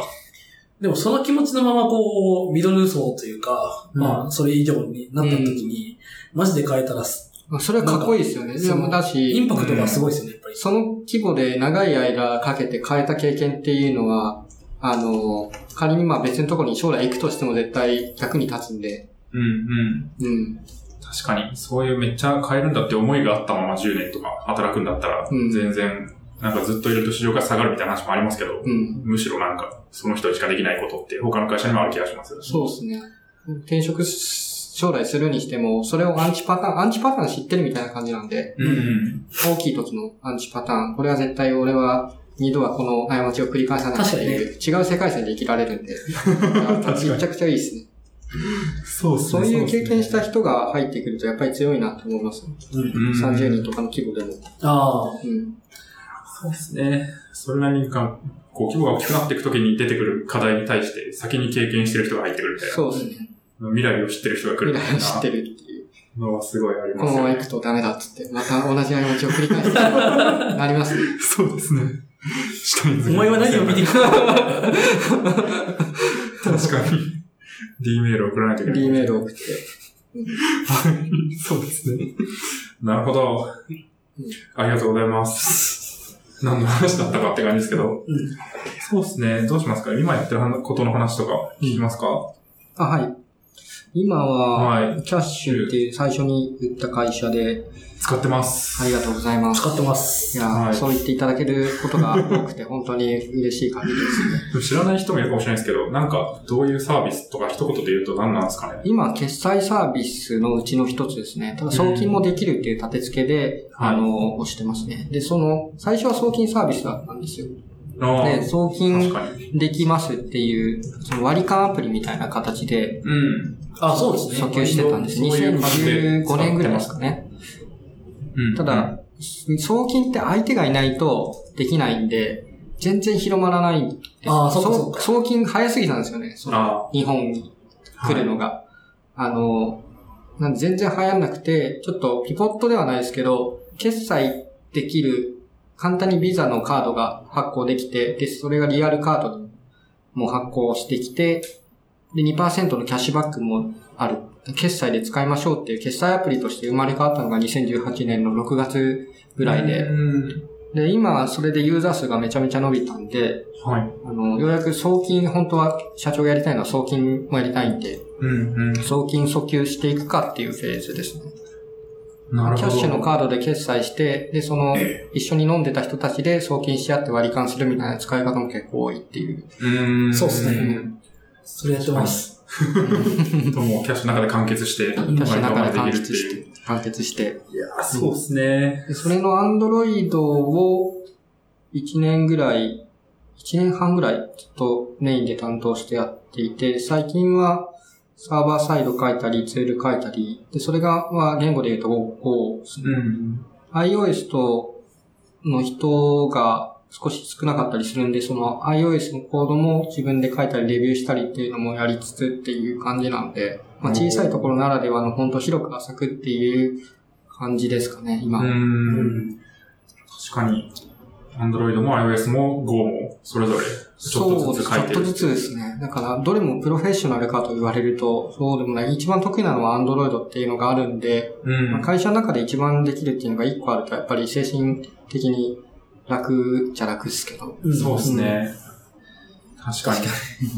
まあ、ジョブセキュリリティ的に。ここでは勝ち出せてるみたいなのがあった上で、別のこともやるみたい確な。かに確かそれはそうですけどね。そういう働き方は結構今は心地いいというか、好きなんですよね。に。うん。うん。足りない、足りないところだけを、まあ、いろんな問題起きるんで、はでその問題を別に、この技術ってとらわれずに、まあできることはやっていくみたいな動き方が今は心地いいんで、はい。うはい。ん。まあ、Go のプロフェッショナルでもなし、なんか中途半端なっていう不安になる時はありますけど、はい。まあ、楽しく働けてるんで、今そっちを優先してるみたいな状態ですかね。うん。もうこう見ると、俗に言うフルスタック。フルスタックではないです。フルスタックでは本当にないです。サーバーサイドとかも、あの、はい。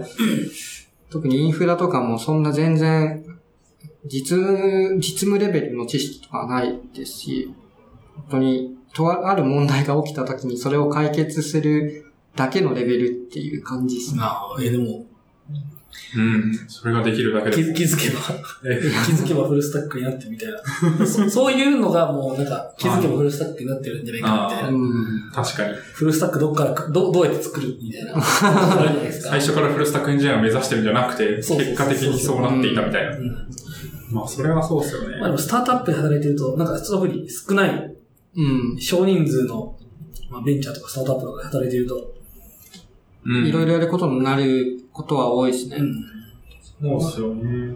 それが好きっていう人も、そんなになんか、ね、全エンジニアの中で多くないというか、う。うんん。そうっすよね。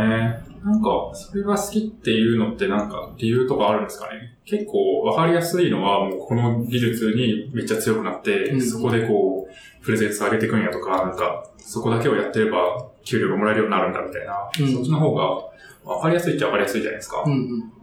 なんかでもこう、いろんな課題があって、それをこう解決するっていう時に、自分のこう、一番強いところじゃないところ、例えばなんか別にエンジニアとしてじゃなくても、なんかこう、組織的な課題を、なんかコードじゃない形で解いていくみたいなアプローチもあるじゃないですか。なんかそういうのも含めてうん。やられてる印象があって。社内外ともに何かをこう解決して、こう、褒められるっていうのかな。なんか喜んでもらえるのが結構好きなんですよね。はい。まあ、アンドロイドは一番それがやりやすいですけど、あの、何か開発すると、まあ、社内も湧くし、うん。ユーザーからも今はいいフィードバック多いんで、ツイッターでご察知とかすると。で、必ずしもそれがすごい技術に尖ってなくてもできるというか、うん。もう本当表面的と言われればそれまでですけど、まあ、大きくよく見える問題は、まあ、すぐ、ちょっとしたことで解決できたりするんで、うん最小限の力で、ある程度まで解決するっていう風なことを考えるのが得意だと思うんですよ。自分、まあおー自分が多分。うん。あ逆に、すごい、あの、知識を深掘りして、アンドロイドだったらもう本当、スクロールした時の、例えば、カクカク感を極限までなくすみたいなことをやれる人もいるんですけど、へーそれって一般の人って普通気づかないじゃないですか。そうっす。まあ気づく人は気づきますけど、う。もうん本当なんか精神のすごい奥底のところで心地よさとか変わるんですけど、そこまで深掘って考えて何かするよりも、あの、うん。 80、まあ、70点ぐらいのものを一気に作るっていうのが好きなんで、はい。はなんで、あの、好きだし得意だしって思ってるんで、今は、あの、表面的にいろんなことを、70点のものをここうやればすぐできるし、自分だったらキャッチアップできるみたいな働き方をしているというところですね。い。うん。まあ、開発以外のことに時間使うことも多いですね。うん。誰かが何か仕様を決めなかったら、その、まあ予定入れて、仕様をバッと決めてみたいな風に動いたりもするし、うん。なんで、まあ、少人数のスタートアップはそういうフェーズが多いんで、好きなのかもしれないです。うんうん。そうっすよね。確かに、そこに繋がってくるかもしれないですね。うんそうんの、フ。ェーズ。そんな気はしますね。うん。逆にもっと大きい会社だったりすると、まあ、特にメガベンチャーだったりとか、うあと結構この技術に特化したチームがあって、うんそこが横断で何かみたいな、フロントエンドチームがあって、うんみたいな、なんかそういうのだと本当フロントエンドのことをいろんな事業でやれて楽しいみたいな、そういう働き方を望む人もいるじゃないですか。うん。そこはもう本当にそういう指向性と、その企業のまあ規模感だったりとかがだいぶなんか相関があるのかなって気がそしうてでてす。ね。いい意味で分業できますからね。あの、うん大きい会社だと。そうですよね。うん。そうなんですよね。まあ僕も結構そっち、そっち寄りというか、オニバーさんに近くて、もう本当になんか、開発した方が早ければ開発もするし、うん別になんか、あ、じゃあ、わかんないですけど、採用に聞いてくるならこのイベントやりましょうかとか、で、イベントやったりとか、 なんかもう何でもいいからとりあえずやるみたいなうんのを、まあで、それが結構エンジニア、エンジニアリングで解決できるっていう手段があるっていうだけでも、結構やれること広がる。あ確かに、そうですね。エンジニアリングで解決するっていうのは、目に見えて何か出るんで分かりやすいし、そううんなんですよね傍から見うん。なので、エンジニアがそういう手を伸ばして、エンジニアリング以外もやりつつ、エンジニアリングでも解決できるっていう手段を持っとるっていうのは、うんすごい、特になんか父親の会社だと活出しやすい気がするので、 Google アップスクリプトとか、すごいいいと思いますけど、そういえば。アいいっすよね。ップスクリプトめっちゃいいっすね。はい。 ちょうど、そういう話が。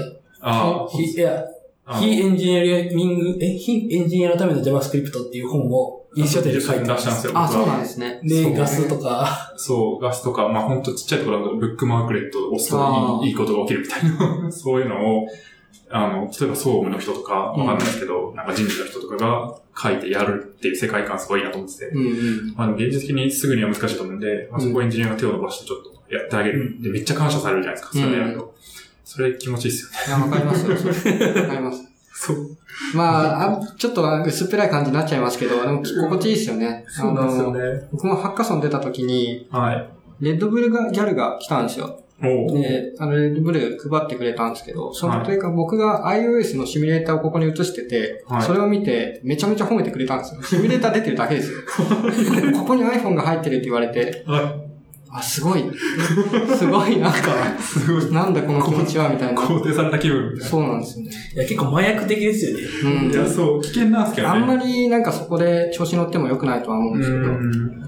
なんかそう、そう、結構麻薬的で、はいそういうのやっ、結構やってしまうんですよね。うん。なるほなんか、さい、そう、最近僕は、なんかそれをい、僕がやるべきではないあど。あ。おータイミングに来てるみたいなは話い、があっはて。い、はい。それはもう、別の人はやらないけど、そう、ディ自スパ分はッもチっし、と、そう、はいディスパッチしないといけない立場になりつつあるみたいな。成果出出やすいから、そうそやっちゃうんですよね。やっちゃうんですよそめっちゃやっちゃうんですよわかります、わか確かに頼まれそうだし、ズッキーさんとう。か。 DM 来て、うんります。ちょっとこれき、なんか、なんか、なんとかなんないかなって。うんあ、なんとかなるよって。うん。できるし、確かに。すぐできるのもなんとなくわかるし、やったらめっちゃ喜ばれるし、 そう。なんってか思そううんですけどね。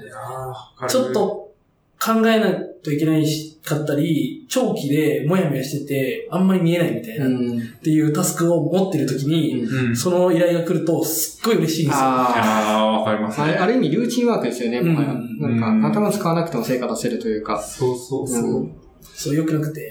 うん。まあ、まあ、自分重要なんですけどね。うん。し、それをこう、心よく受けるっていう人は、うんまあ、なんか、実際全員が全員そうではないみたいな話があって、うんだからこそまあ、依頼されたりするわけですけど、うん。そうですね。だからタイミングがあるんじゃないか。その、うんそれをやる、やっていいタイミングと、うんやっちゃダメみたいなタイミングがあって、あんまりそれを意識しすぎると、あの、本質的な改善じゃなくなる時もああ、そうですね。あの、言われたことをそのままやっちゃやっちゃうんで、うん。本当はこれこうだよね、みたいな、それを、あえて言われたことをやらないで、もっとは根本的に解決するっていうのすら考えなくなるときあるんで、ううんん。もう思考停止しちゃって。うん。確かに。あんまり良くないですね。うんそうですね。一時的にちょっと止めて、いろんな、こう、一周を受けてうん、それはでもこことここはまとめて解決できますね、みたいな。本当はそういう風にしたこといいか方もしれながいいいですしか、小手先でいくらやっても、あの、解決しないって分かってるものを小手先でとりあえずやっちゃうとかあり得るんで、うーん。乱立しちゃうとかあるしね。なそうんかその辺をこう、いい感じに、本当はそこをね、解決するのがエンジニアっていう時もあるし。うん。でもすごいなんか濃い話をすると、あの、エンジニアとそれ以外のチームがまだそんなに馴染めてないみたいなフェーズだと、どんどんやるのもありだと思う。うん。その、ああ、そうですね。エンジニアい、や、わかる。なんだろう、承認じゃないですけど、なんというか、信頼貯金をはいはい簡単に貯めれるんで、うん。一旦まずちょっとやって、いやエンジニアの人って話しやすいし、うん話すと解決はできるっていう状態まで持っていった上で、一回その、いやでもこれ今までやってたけど、本当は僕はこうしたいんだっていう交渉がようやくできるような位置に来れる。うん。最初、その、周りの関係性にもよりますね。ああ、確かに。そうっすよね。その関係性構築のために一旦全部受けてみるとか。うん。まあそれもい、1日以内だったらとか自分の中で線引きはして、うん。いやそこ戦略的にありますよね。その、うん、新しい会社とかに入ると、あの、そういう、とこでちょっと コスくやった方がいい時もありますけど。ううんん。確かに。マーケティングチームのちょっとしたタスクを、うん。あやるよやるよっつってやってあげるみたい全な。部巻き、とりあえず全部巻き取って解決して、あの人はなんかいろいろなバリュー出せる人なんだってなるとうん動きやすくなるんで。うんいやー、ありますね。結構いろんな視点あって面白いですね、この話。うん。なんか自分のモチベーション的な話もあるし、あなんかもう全然長期的なことやってたアウトプット出せてなくて、なんか誰からも褒められてないみたいな時に、ちょっとこう、ちょっと助けやってやるのもあるあ。うんし、ああ、確かに。エンジニアリングマネージャーとかまでになると、もうその人ってエンジニアとしては成果出せるってことは認められてるはずなんで、うん。本来はそういうの出しちゃ、出さない方がいいんですよね。なんだあなんで、今の EM もそうですけど、あえてもう組織課題と、あと大きな事業の方向性決めるとかしか手つけなくて、他は全部ディスパッチしてるんで、そういうのは結構尊敬しますね。うんー、うーん。逃げないというか、確かに 自分の、自分の成果出しやすいところに逃げてないんで、そういですやね。そうですね。やるべき、本当にやるべきことは何なのみたい成な。成果出すべきところに集中してるっていう、うんそれが一番難しいんで、そうですね。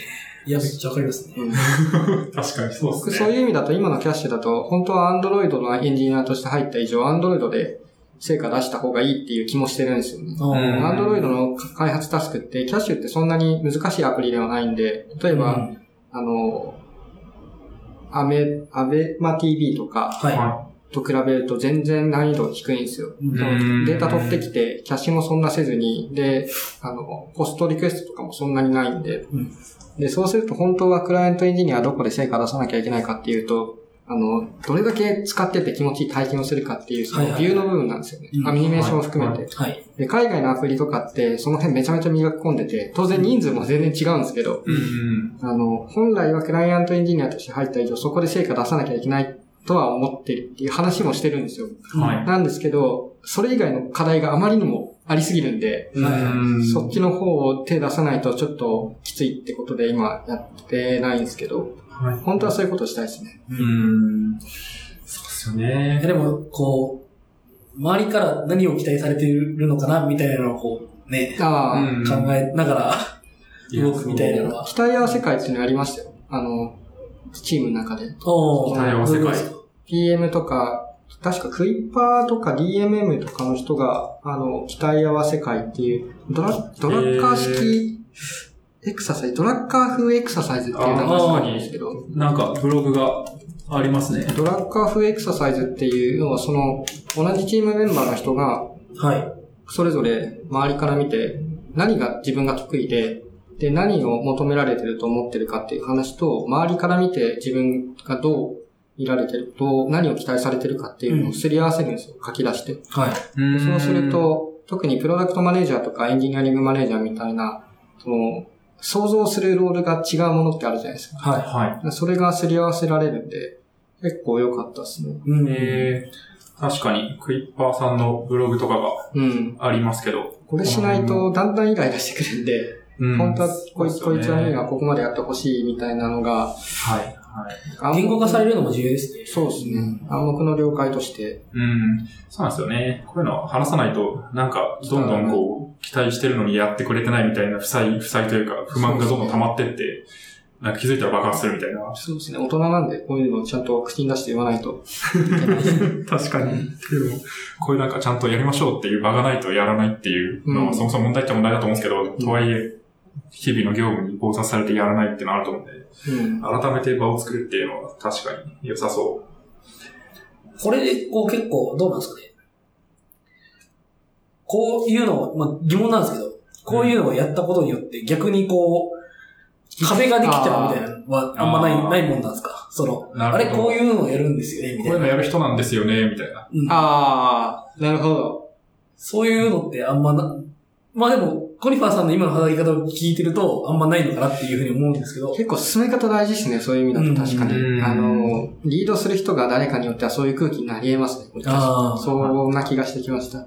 あの、まとめ役というか、まあ、盛り上げ役みたいな、その、なんか会議の前に、ちょっとこれはこういう会なんで批判する場ではないですみたいな認識合わせとか、あをちゃんとした上でうん。やって、あ、ファシリテーターが重要です。そうですね。で、その会のゴールとかっていうのをちゃんと認識合わせてやると、意外、割とうまくいくとは思うんですけど、うんとにかく発散するだけみたいになっちゃうと、はい。言いたい放題言 って、え、俺こんなにやんなきゃいけなかったのみたいな。いや、ちょっと無理だしみたいなことを言い始めるとやばいじゃないですか。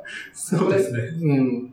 とりあえずまず出しましょうっていう。で、うん。このすり合ってないとどうなっていくかっていうのは、なんとなく想像すればわかりますよねっていうような前置きから始めると、割とうまくいくんじゃないかなとは思うんですけど。うんなるほど確かに期待。そういうのこうなんかいい感じに回してくれる人いないんかななんかいい感じにこう外部の人がそこ入って、ああ、外部の人入ってもらえるといいですね。ああの、いいのんじ、ゃないですかね。フェアリスチェンジでもあった、外部のお墨付きとかなんかそうですねそうですね。なんかん。いい感じのめちゃくちゃ得意な人が入ってもらって、うん。まあ、そういうのやってくれてる人いそうですけどうんね。いそうですけどね。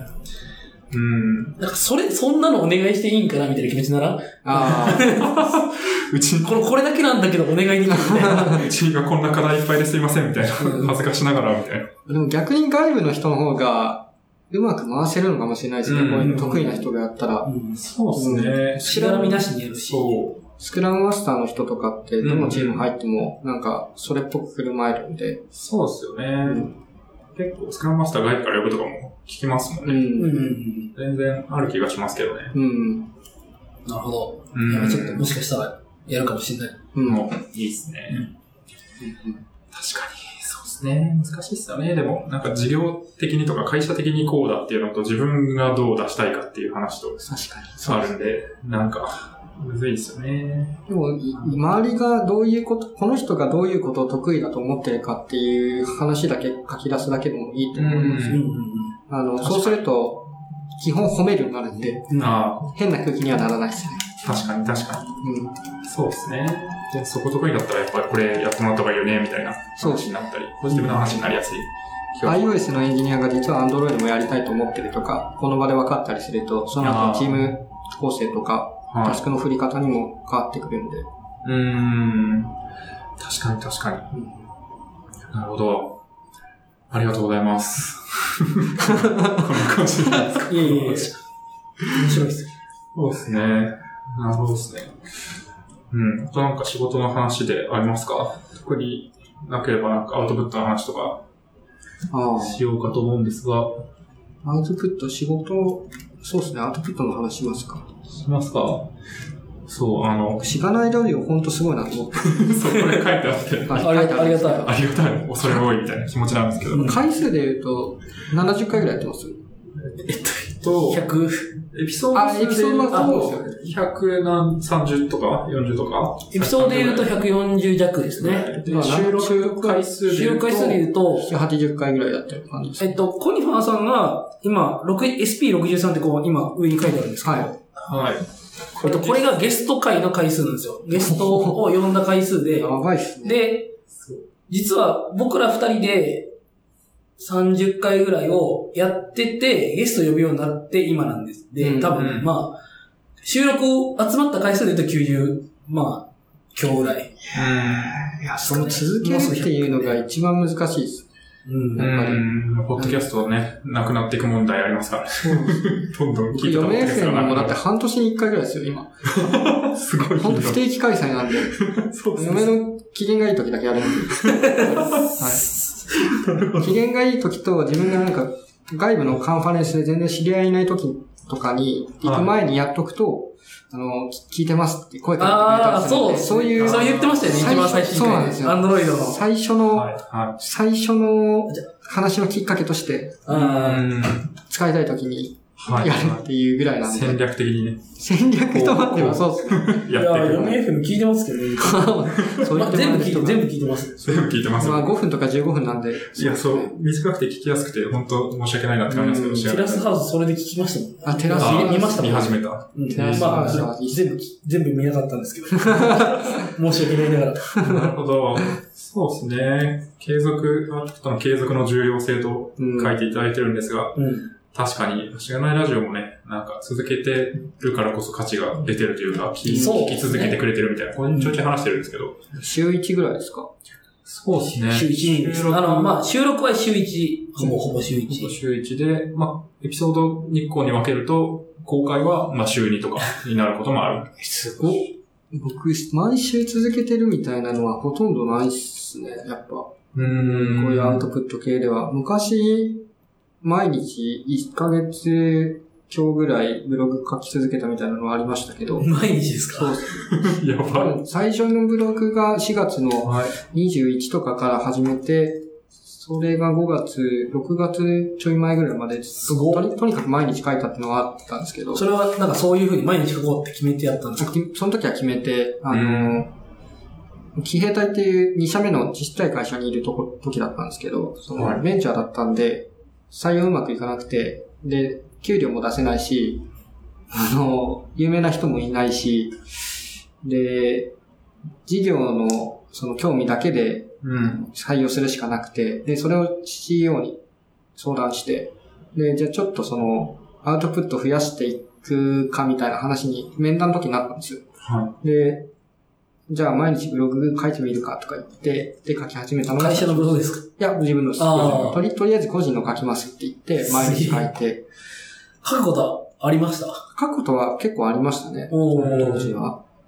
その、どうやって書いてるかみたいなのをブログにしたりして、ネタらしいからその、膨らませ方っていうのを書いたりとかもしてたし、うん。そそれが、いつだったか忘れたんですけど、4月の終わりぐらいにすごい読まれる話が1個あって、どんぐらいいったか忘れちゃったんですけど、700ハテブぐらいでしたかね。すごっ。で、そこから、なんか、急に読まれるようになって、で、5月中もすごいなんか全部読まれてて、で、1ヶ月終わる時にはすごい読まれるようになってたんですよね。はい。うん。やっぱこう継続的にやってると読まれるみたいな。あると思いますやっぱありますよね。うん。なんか読者ついてくれるんで、うん。うん。うん。確かに。毎日やってたから良かったなと思いますね。ただ、うんあの、本当に1年以上かけてずっとっていうのはなかなか、また別の筋力が必要というか、う。うんん。すげえなと思って。確かにな、そうですね。なん、なんすかね。まあ、しがないラジオ継続しているのはなぜかというか、コツみたいなのは多分ちょいちょい話してるんですけど、なんか、割とね、あの、予定入れちゃうです予よ。定入れちゃうあゲストを、まあ、ゲストを呼ぶ、毎回違うゲストをめっちゃ呼ぶっていうのが、うん最近のこうパターンになってきたので、あ、うん、とりあえずもうゲスト、なんか出たいですっていう人がありがたいことになんかいっぱいいて、うん、で、なんかその人連絡して、調整して、じゃあ何月何日の、2ヶ月後の土曜日の、みたいな、あこの日で、みたいな。結構先も多いんですけど、あ、はい。めっちゃ先じゃんみたいな思う時もあるんですけ2ど、ヶ月後意外と、意外と待ってくれるんで。ああ、でも先に予定入れるは結構大事ですね。なんか登壇駆動、うん勉強するみたいなのあるじゃないですか。登壇先に入れて。うん。それ結構しんどい時もありますけど、ねえ、やっぱ締め切りないとやらないとか、うん決まってないと、ああまあいいか、みたいになっちゃうんで、うん、それはまあけ結局、結果論なんですけど、なんか、もう、ゲストを呼ぶってなって、そうなっちゃってっていう感じなんで、別に戦略的にやってるとかじゃないんですけど。うん。人を巻き込むとやっぱりやりますね。ああのーゲストもそうですけど、そうですね。僕勉英語の勉強しようと思って、トイックの試験の申し込みして、トイックの試験ブッチしたことあるんで、いや、僕もあります。自分だけでできる人はそんなことしなくてもできるんですようね。ん。人を巻き込んで人の予定狂わせるわけにいかないとか、確かに。でややるとうまく回るかもしれないですね。 まあ、ガミさんが言うっていうのは、まあ、だから、あー二人、二人し確かかに言うっていうのは、いや、そうですね。これが一人だったら通じなかった気はしますね。うん。もともと同期なんですかももともと富士通の富時士で通、の同期。富士通時代は、そこまで、なんかめちゃくちゃ仲いいわけではなく、うんまあ、クラスであったし、研修のクラスが一緒で、時々飲むけどうん、別に二人で飲むこともなくて、そうですね。一番仲がいいっていう感じではお互い多分なくて、うん。うんうんただでも、鈴木さんが先に辞めて、で、僕がめっちゃ話を聞きたいって言って、うんうん飲んで、で、僕も辞めて、で、なんか、ポッドキャストをやってるっていうのをなんか、あ、き聞いてるっていう話を聞いて、いややってみようよって言って。そう、僕も結構リビルドとかをちょうどなんかたまたま聞き始めたうん時期だったんで、なんかそこでちょっと、ポッドキャストトークみたいになって、うんうん。やるかうん二人とも辞めてスタートアップ、ベンチャー行ったし、話すこともあるやろ、やるかみたいそそううん。な。これも多分一回言ってるんですけど、僕がよく覚えてるのは、あの、スノボー旅行に、まあなんか何人か、5人ぐらい行ったんですよねあ。あ、同期でね。同期5人ぐらいはいいて、そのバスの中、その移動のバスの中で、まあ、もうなんか朝、別によよ夜行とかじゃなくて朝だったんですよ。うん。で、めちゃくちゃ、1時間半ぐらいぶっ通しでずっと今やってる仕事の話をずっとし続けてたタイミングがあって、えーはい寝ずに、あーみんな寝てる中で、はい。二人でね、隣同士で。あれこれこんな喋れるんならポッドキャストできるくないみたいな話になってめちゃめちゃいい話じゃないですか。でも確かにいいコンビ感ありますよね、こう見てても。やっぱがとうございなんかデコ、なんかもう、あの、見た目も、なんか性格もデコボココンビみたいそうな。ですね。若干ね、同じ、似てるとこは似てるけど、ちょっと違うとこは違うっていうう。ん。うで、ん。言言っていただけるんで、まあ、ちょうどよかったんですけど。うん。そうですねね。確かに。しがないラジオ的には、こう、相方を見つけるっていうのと、あゲストをめっちゃ呼んで予定を先に入れちゃうみたいあ。はいはなのが継続できた、こう、理由、まあ、結果論ですけど、い。理由かもいしれないでい話すですね。ね。まあ、あと、あの、多分、収録前にも言いましたけど、うん。やっぱ、ポッドキャストはね、楽楽なんで。あ、そうですうね。んポッドキャストは、ブログとかと比べるとって話ですよね。そうそうそう。あのすねそういうエンジニア的な、そのサービス作るとか、う。うん。あの、そういうアウトプットよりだいぶ楽なんで、そうですね。うんまあ、収録した時間だけですかね。さまああ、と編編集集はまあうん別ですけど、ブログとかだと本当無限に遂行できるんで、う。うんん。そうっすよね。いやーでも、コニファーさんのブログが話題になるのはすごいなと思って、うん。なんか、なかなか誰でもブログ書けばええやんみたいな、アウトプットすればええやんってよく言うと思うんですけど、あ書いても書いても、な誰にも読まれてないみたいなのあでー辛くなっちゃう人とか多分いるじゃないですか。はい。なんか、そこで、でも、フィードバックがあると、はいあ、なんか次も書こうってなると思うんですよね。はい。多分知らないなでも、フィードバックが全くなかったらこんな続けられてなかったとあ思あ、うし。確かに、しがないラジオ僕エゴサーチしましたけど、結構、結構フィードバックありますよね。そうっすねあれなかなか珍しいですよね。うん、まあ毎回フィードバック募集を読んでるうん。回があったなって感じだと思うんですけど、結あと構ハはッシュタこグうツイートがあったりあ。の、コアユーザーの人がフィあー絶対毎回何かしら集めてくれるっていうのはやっぱあって。ああ、で、それで盛り上がってる感じになるっていうう。ん。いやそれめちゃくちゃ嬉しいですね、本当あに。ーありがたい。そうですね。まあ常連の人と、まあ、新規の人が結構割合としてどっちもいる感じなので、うん。そこが多分コミュニティとしても面白いと思うんですけど、うん。うん。なんか、こう、森川さんがなんかブログ書いて話題になってるみたいなのがすげえなっていうのがちょっとあって、ブログはでも、もともとは読まれると思っ、まあ、読んでくれればいいなぐらいで始めたんで、先にその1ヶ月続けるっていうだけの目標があったんで、あの、あー読まれることは意識してなかったんですよね。う。うんんで、今やってるブログ実は2つあって、はい1個がその真面目な方で、もう1個は真面目じゃない方なんですけど、えそーの雑っていう赤いドラえもんの方と、まあ普通のドラえもんの方があるんですよ、実は。はえー、ちょっと、あんま認識してなかった。そうなんですよい。ね。確かにだら雑、むしろ雑一個だと雑の方だと思うんですよ。雑の方が、はあの、今はめっちゃ書いてて、で、なんでかっていうと、雑の方は、はあの、雑って名前なんで、本当に雑に書けるような感じにしたんですよね。で、それ最初の記事で、なんでそのブログ作ったかっていうのも書いてるんですけど、い。うん、うん。あの、めちゃめちゃ読まれるよう、めちゃめちゃって言ってもまあ、まあ何百人かの読者数みたいなのがついて、ですごい読まれるようになってきて、でそうするとなんか、適当なことを書けなくなるんですよね。はい。あはの、お前何書いてんだみたいな感じ。そんな感じに、もういろんな人が読まれる前提で、に、まあ、まあ、こういうこと書いたらこういう人がこう思うかもしれないみたいなのを全部考えた上で遂行して出してるんで、い。うん。あの、すめちゃめちゃ大変なんですよ。そっち書くの。めんどくさいなと思って、もう雑っていう名前にしたら、雑だから突っ込んでくるやつが悪いって言えるなと思って、で、それを書いたんですよね。うん。で、今はもうそっちがメイン、ほぼメインという か、あの、楽なんでそっちに書いちゃう。はい、はい。でそそれれももいいこう、もう一個は真面目な方で、例えば、ちゃんと登壇しましたとか、ああ、あなるほど。アンドロイドキャッシュに入って何年経ちましたとか、うん。まあそういう、ちゃんと書いて、ちゃんと遂行して出したいときは、コニファーハテナブログ .com の方。でー、なあ、ウィップウィップの、あ、そうですね。ウィップの方ですね。ウィップと雑があって、まあ、もともとウィップをつけた意味も、これはまだ途中だからっていう意味でつけてたんですけど、まあそういう風に読んでくれなくなっちゃったんで、うん、うん。もっと雑なやつを作って、で雑な方は、あの、いやあんまり読まれることを考えないで書けるんで、本当に自分の日々のストレスだったりを感じた時とか、なんかちょっと違和感あるなっていう感じた時に、まあ、ツイッターにもやるとか書くと、あんまりな言語化できてないところがあって嫌だなと思ってるんで、うん。自分の考えとかを本当雑に書き殴るっていう場として作っ使って、それがまあたたまにすごい読んでもらえるっていう。うん、うん。なるほど。僕、ウィップの方、はい。あの、読者になってなかった。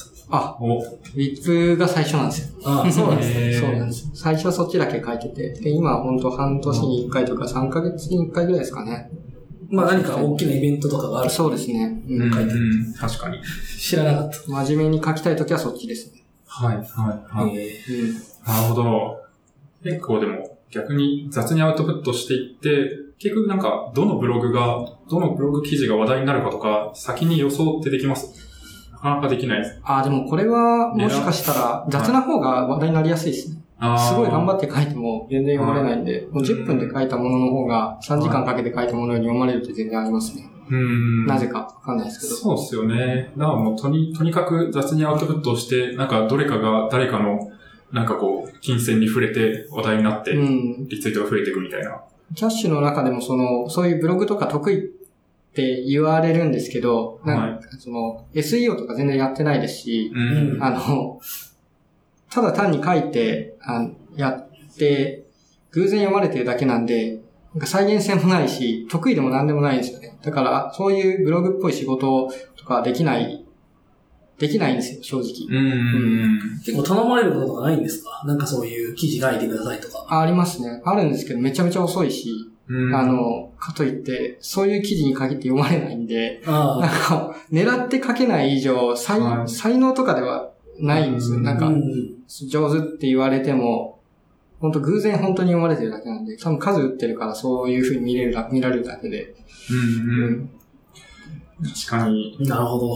なんですかね。まあ、狙ってバズらせる、当てる人もいると思うんですけど。そうですね。狙ってる人は本当すごいですね。ガミさんを狙ってるんじゃないですか。ガミさん狙ってるんですかうーん。まあ、狙ガうミさん狙うとすもごいの上手いものな。に、ものによりますけど、いやタイトルの付け方とかを、なんかちょっと煽る感じにして、ちょっとこうあ話ー題に載せようみたいなのありますけど、別に全部が入るわけでもないし、うん逆になんか、前にすごい、あ富士通退職者アドベントカレンダーみたいなのに、すごい雑に書いた、こう、1.5年で辞めてこんなことが、こんなものを得ましたみたいなやつが、うんめっちゃ炎上して、えー、これめっちゃ雑に書いたのにこれ炎上するんかみたいな。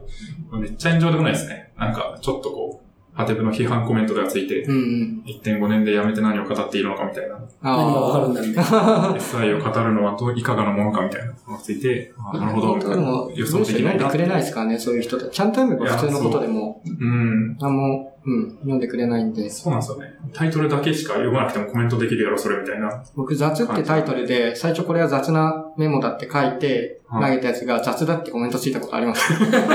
やばいや、そうだね、としか言えないというか。 い。知ってますみたいな。うん、そうだねって。もう俺も知ってる。やばい。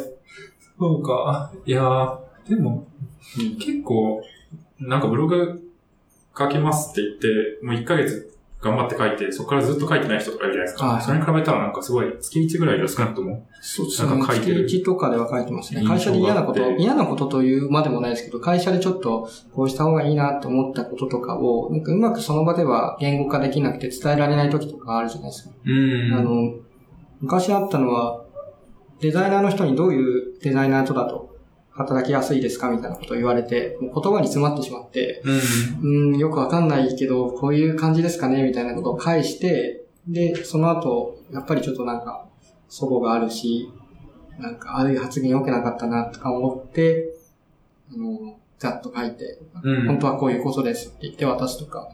あそれをこう、パブリックな感じにするっていうのもうまいですね。ああ、まあそうですね。ー確かに。まあ自分も答えわかんないんで、うあとこ、うん。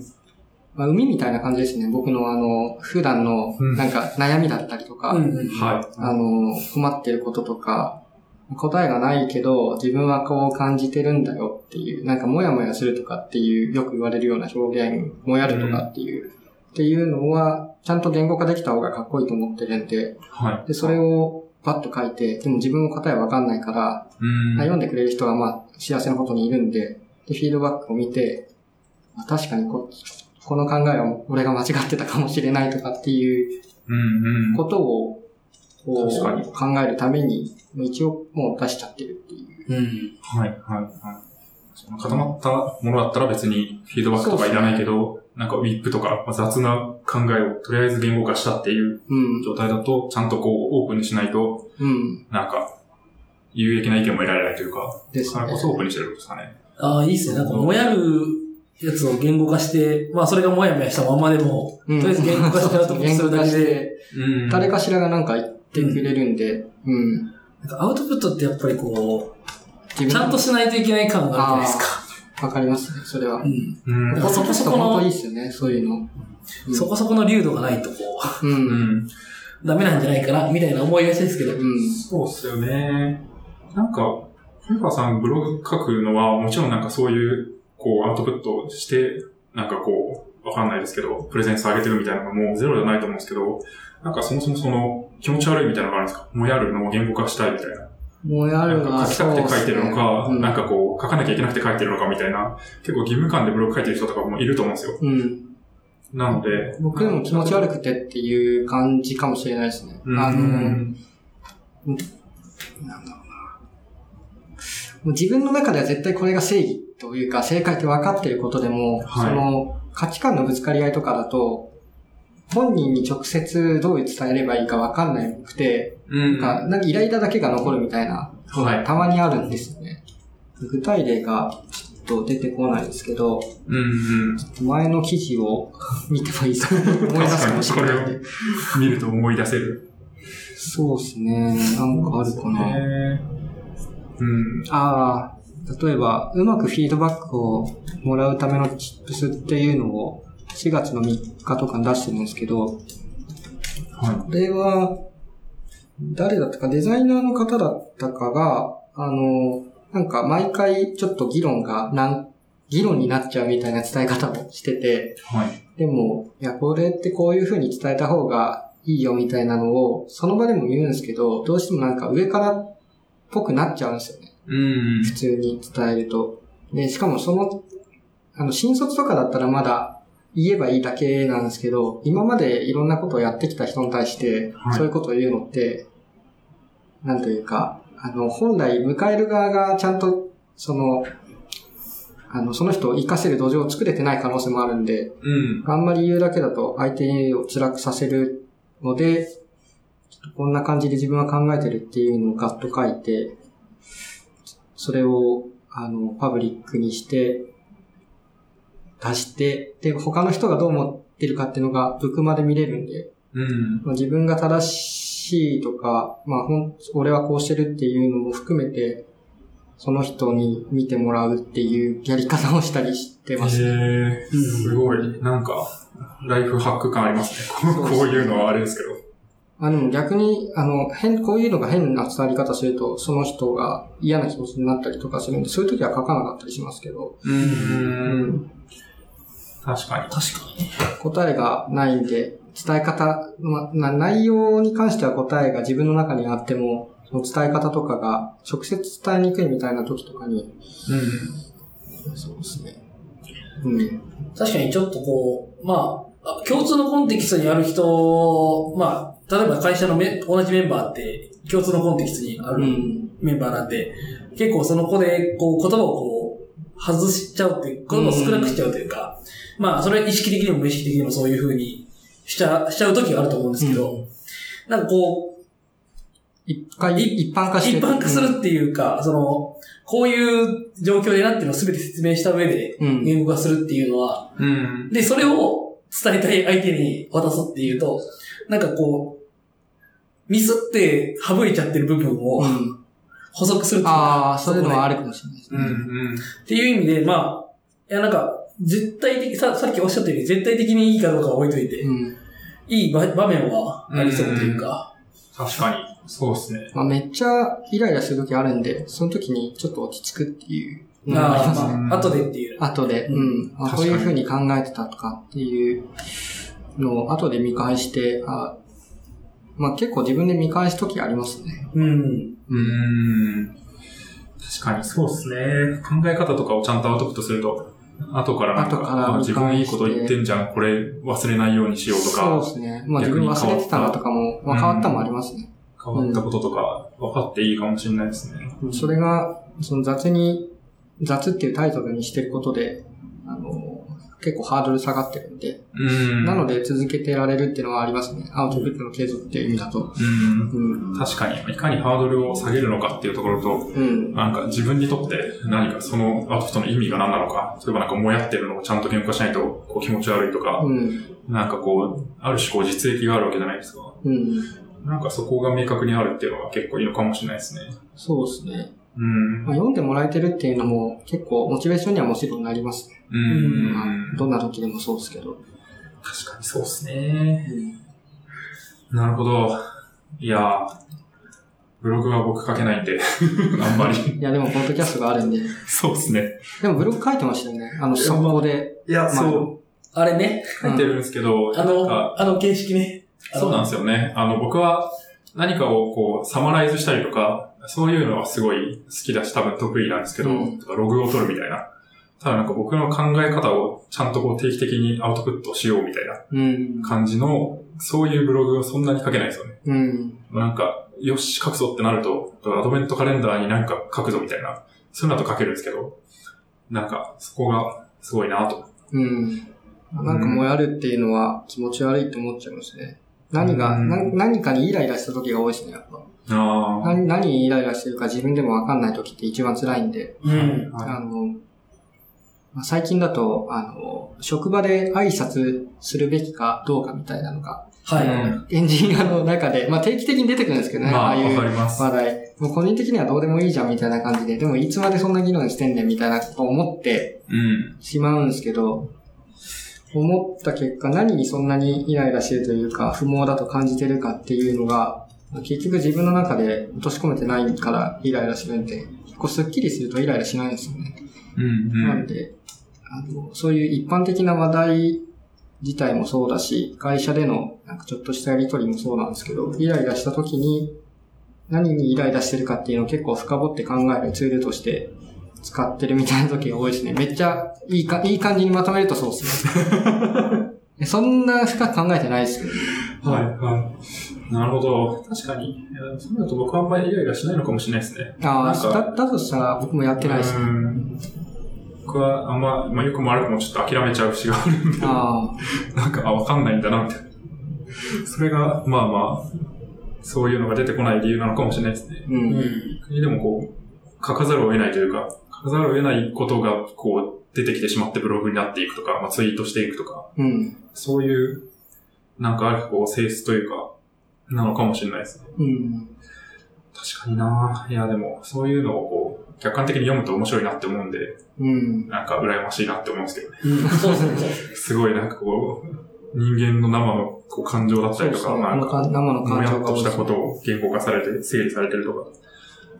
この言語化の、なんていうか、ボキャブラリー的なところは、あ自分もう根っから持ってるものなんですかあ、確かに言語化。そう、結構、まいまあなんか、かなり、まあ10分で書かれたみたいなことがありますけど、まあ全体的に、まあなめちゃくちゃ分量が少ないわけでもないじゃないですか。う。うんん。確かに。なんか、早い、早かったり、筆が早いのは、あどうこいういつはそんな考えてないんで、本当にガーッと書いてるんですけど、僕小学校の時毎日の作文っていうのを課されてたんですよ。えーそれだと思います。わかんないですけど。すごい。 ちゃんとトレーニングが生毎き日てのる。作文っていうのがか学校のなんかカリキュラムであって、で、そのへえ毎日の作文、絶対にその埋めなきゃいけないんですよ。あーどんな毎日。僕夢の話とかも30回ぐらい書いたんですけど、多分今日はこの夢を見た。この夢を見た、今日は空を飛んだって書いて、で、それに対して友達同士で回り回して、で、感想文書くっていうのが、やば。えー3年間くらいずっとあって、僕今でもそれ取ってあるんですけど、めっちゃくだらないこと書きつつも、文章を書くっていうのは、もうその時の、その経験ぐらいしか思いつかないですよね。うんまあなんかあるかと言われたら。うん、なるやっぱ数なんですね。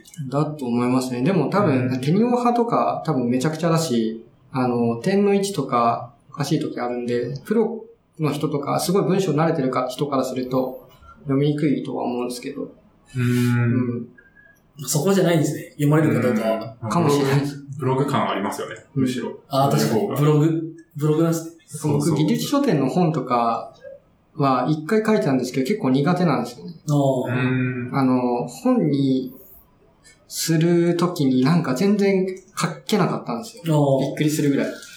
うんとそういうのも得意なのかなっていうイメージはなんかあうんありましたけどね。本に一冊、あの、何でしたっけ脱出本でしたっけはい。あ脱出本まとめたの、マジですげえなと思って見てますけど。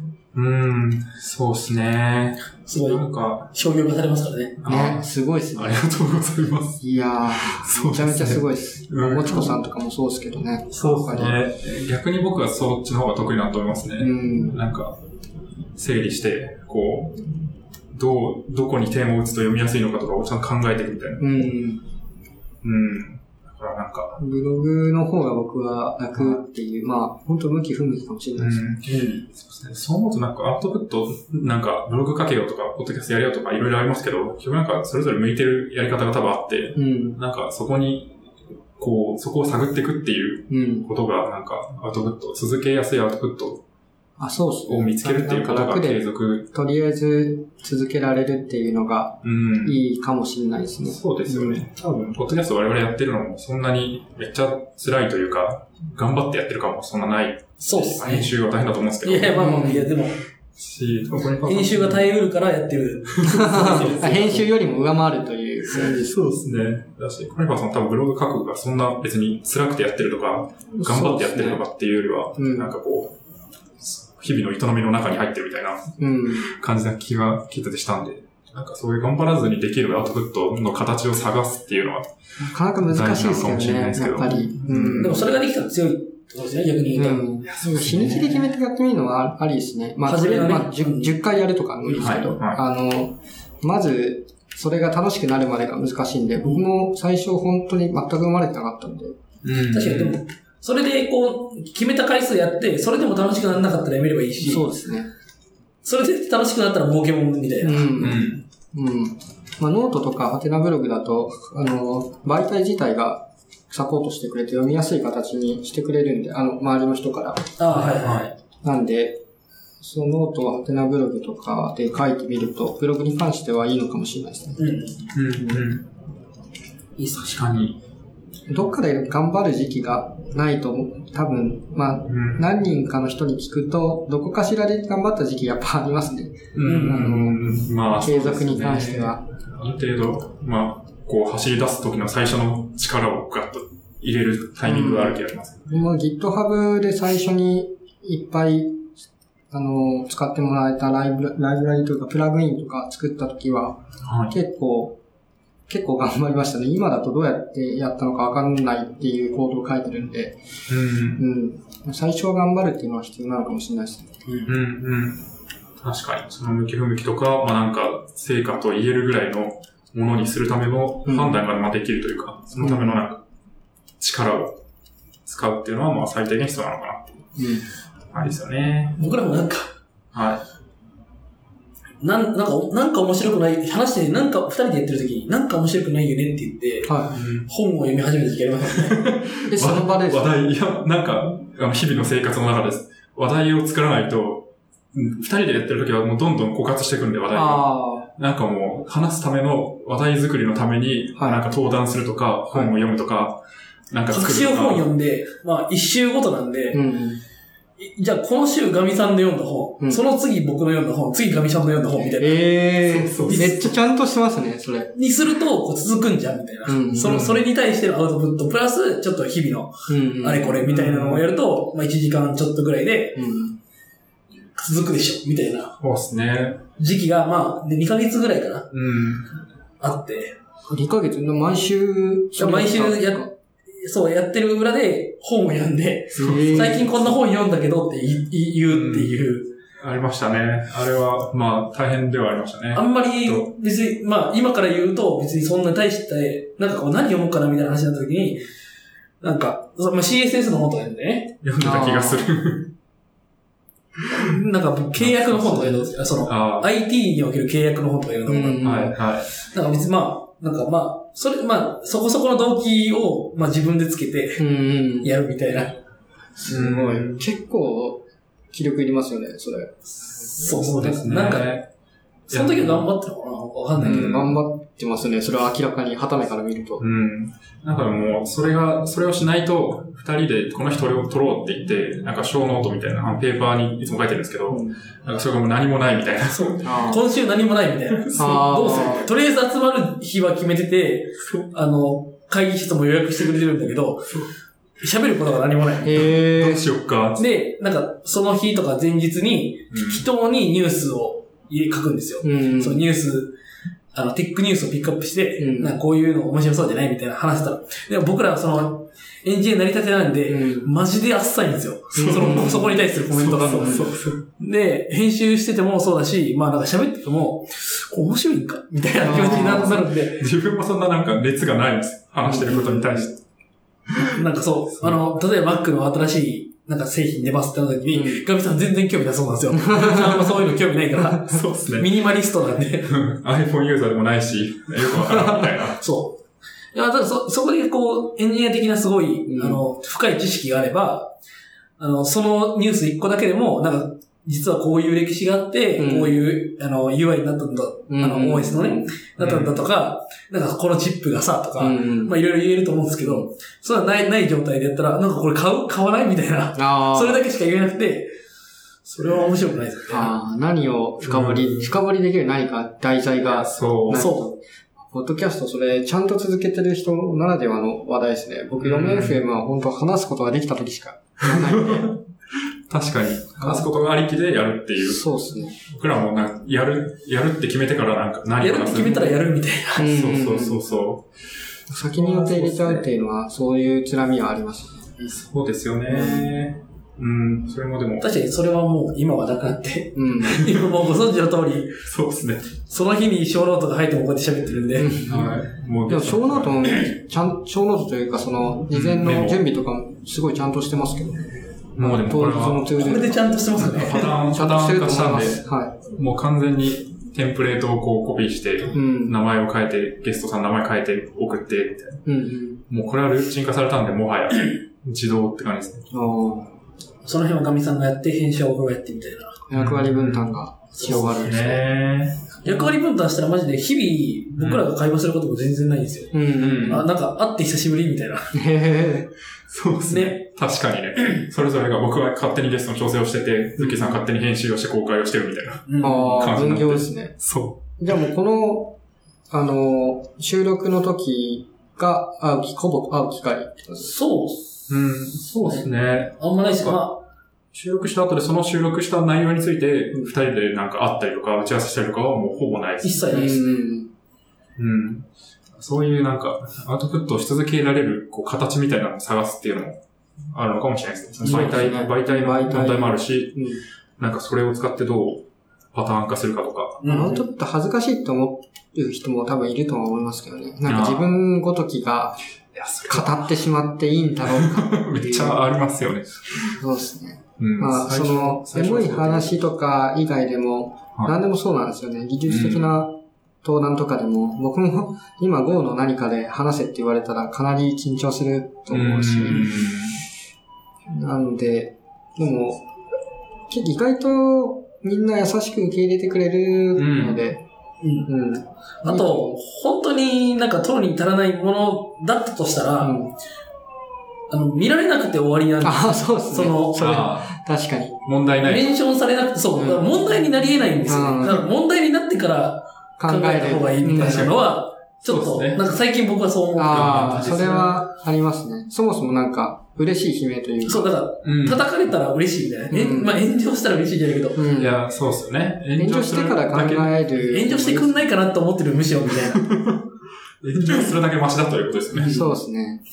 まあでも炎上ありきになっちゃうと、ちょっと誰かが、お前ちょっとそれやばいぞって言った方が。あ、まあそうそうそう、それはそうですね。 その、はいそういそううっ、すねなんかアウトプットが恥ずかかしいって言ってるうちは全然大丈夫。まともですよね。あ、そう、そう、やることそう思います。それはめっちゃそうと思います。登壇とかでも何でもそうですけど。確かに。そうですね。そんな感じですかアウトプットの話はすごい。めっちゃ盛り上がってしまった。いや、めっちゃ盛り上がりましじた。ゃあ、今どんぐらい撮ってます か結構ね、結構撮ってて、もう、 2時間えもうぐらい2時間ぐらいか。か。やばい、あっという間でしたね。や締めですかね。ば確かに。い。そう、そうですね。まあもうちょっと、平日の夜なんでね、うんあんまりこあ確かに、テラスハウスの話とか、あのう、白箱の話とかもね、白白箱テラスハウスの話そうですね書いてはいただいてるんですけど白箱とテラスハウスは両方とも一貫してチームビルドの視点で見てるんで。うん。まあ、めっち白ゃ面箱に白い。関してはもうちょっとあの、は生き方です生よ、ね。き方ですね。人生なんで。い。うんうん。僕、ロールモデルが誰かっていう話はが結構、あの、命題としてあって、い。うん。この人みたいになりたいっていう人が近くに、本当に具体的な人では、あの、まだ決まってないんですよね。うん。はいそれ決まってる人ってすごい幸せなことだなと思って。はいはいはい。うんこの前バンクスさんとお話しした時も、はい。10年後はこうなりたいっていう人が近くにいるって言ってて、めちゃくちゃいいなと思ったんですよ。うんん。自分は、この人のここすごいとかっていうのは、それぞれエッセンスとして、あの、すべての人にあるんですけど、具体的に自分がこうなるっていう、目指すべき姿がないんで、それを白箱の中の杉江さんっていうキャラクターだとか、はい、あはと、社長も結構いい味出してるんですけど、白箱の中のシニアなキャラクターに対して見出してるっていうところはありますね。なんかこう、うん各自いろいろありますよねあ。りますね。なんかあの、あのまあ、あれはフィクションなんですけど、い。はあの、まあ、いろいろ考えさせられる、い。うん。うん、生き様について。そうですね。割と生々しく書いてるというか、うん。変にこう美化してない感じがうん。あるので。まあこのセリフを言えるようなキャラクターってかっこいいなって思うんですよね。やっぱ見てて。うん 白箱アドベントカレンダーね、そうそうをやられてて。まあ、全4部年 ?4 年やりました。すごいですよね。だってもう放送から結構経ってるのに、ずっと毎年続いてるっていう。 2014年なんで、結構経ちましたね。うん、次5回目です。ま、まだやるんですかまだ多分いっぱい出てくると思 うんで、まあ僕ももそうう、ですね。結構なんか家で作業する時の、B、作業用 BGM とかしてるんで、今。あ、白箱。白箱あーすごい。はい。今、Amazon の、あの、プライム、プライムビデオで。はいあ、見れるんで見れますね。うん。うんだから一時期見れなくなったんですそよ、うですね。ちょっとだけ見てるえーあのー、多分、映画化うんみたいな話があった時に一回なくなったんですよ。なるほど。でもまた最近見れるようになったんで、うんまたうん、日々の作業用いいアニメ とうん化してるんですけど。いや、本当にあれはいいアニメだと思うんで、はい見てほしいですね。そうですうね。んちょいちょい話題に出してるので、まさかね、聞いてる人の中で、白箱を見てないという人はいないと思い確かにあんまいないと思います。煽っていく。まあ、普通におすすめですね。そうですよね。アニメとしても普通にアニメ面として白いし、うん。うん。いろいろとね、考えさせられる。特にまあエンジニア白と箱か。は結構働いてる人、一緒に働いてる人にはおすすめできるんですけど、テラスハウスはまだおすすめはできないですね。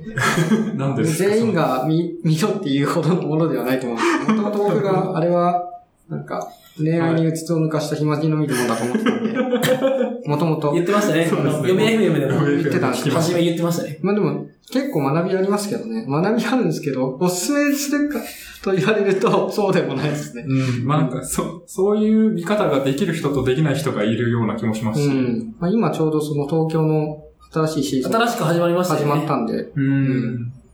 それも見てるんです見てます。見て昨日見ました。か 昨日見て。いやー、ちょっと辛くて、見るのやめちゃいましたね。あああ、でもちょっと難しくなる気持ちはわかりますね。僕、妻と一緒に見てるんで、あそれがいいのかもしれないですー、あ確かにそなれんやかんや一言って。うんうん。人で見てるの辛いっすよ、ち一ょっと。人で見てると辛い ですね。一人で見るときは副音声付きで山ちゃんの声を聞きながら見るのがあおすすめあ、あなあるほど。そういう、です。そういうハックがあるんで。そういうハックもあるんですちね。ゃんと突っ込みながら見ないと、結そうなんです構よ一人で受け止めるのが辛いみたいな。空気がね、空気がなんかすごいんですよあねピ。リピリピリしたりする。ピリピリもあります。うんそういうのもあったり、こう、なんか喋ってるところをこう、俺はどういう顔し て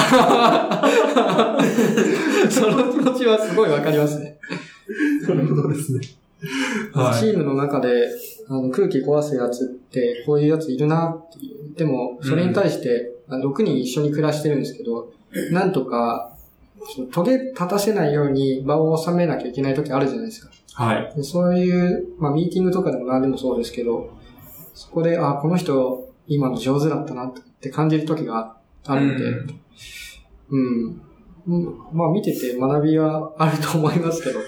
おすすめはしないです。そういう、そういう、なんか、はい。のをアウトプットするみたいなのないですかここのこれが良かったみたいな。あああ、ーそれやまあるちょっとそネれタはバレになるけど。読め FM ですね。ああもう一話ずつ、だから毎週感想を言う、ポッドキャストになる可能性すらありますね。あ。で、そう だね、読め FM で一回聞いたのは、ちょっとなんかこう、あの、き見てないとダメな感じだったんあで、あちょっと、ああんまイメージつきにくかあ、ったんはいではいすけど、はい。あ。はい。はい。あみ見ての、それだとかなりそうですね。さサマリ前提でしたかね。あの、見てる前提で話してそうでたすんよね。。うん。ううんん。うん。うん。確かに。 テラスハウス感想ポッドキャストにななるかもしれない。れない。一応テック系っていうカテゴライズされてるんで、そう いう、そうしたらどうなのかちょっとわかんないですけど。あ、 そうなんですね。そうなんですよ。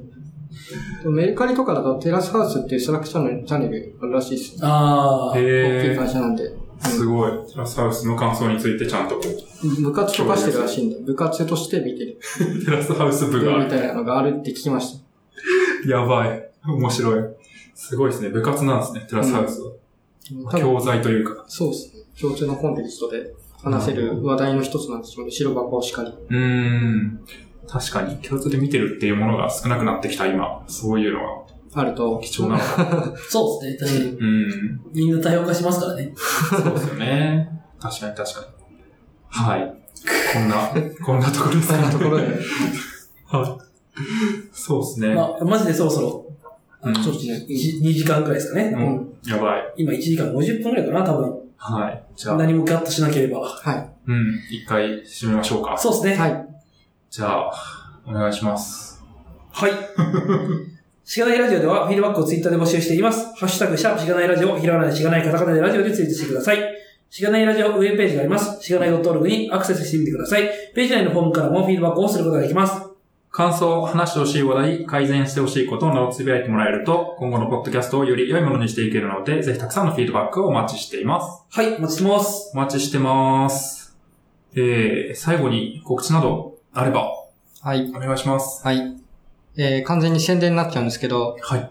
えー株式会社キャッシーではサーバーサイドエンジニアと iOS エンジニアを募集しているので、小ノートにリンクを貼っていただいていると思うんですけれども、そこから興味があれば募集してみてください。募集じゃないか。えっ、と、応募、はい。応募してみてください。まあ、自分でいいのかなとか感じる時もあると思うんですけど、あとまあ自分がキャッシーにとってのその、おその応募に足る人材なのかとか感じる時もあると思うんですけど、まあこういう採用、採用目線からするとこういうのは知ってもらって応募してもらってなんぼなんで、まずはまあそういうのを考えずに気になったら募集してもらうぐらいでも構わないので、うん。どうぞ気軽によろしくお願いします。うん。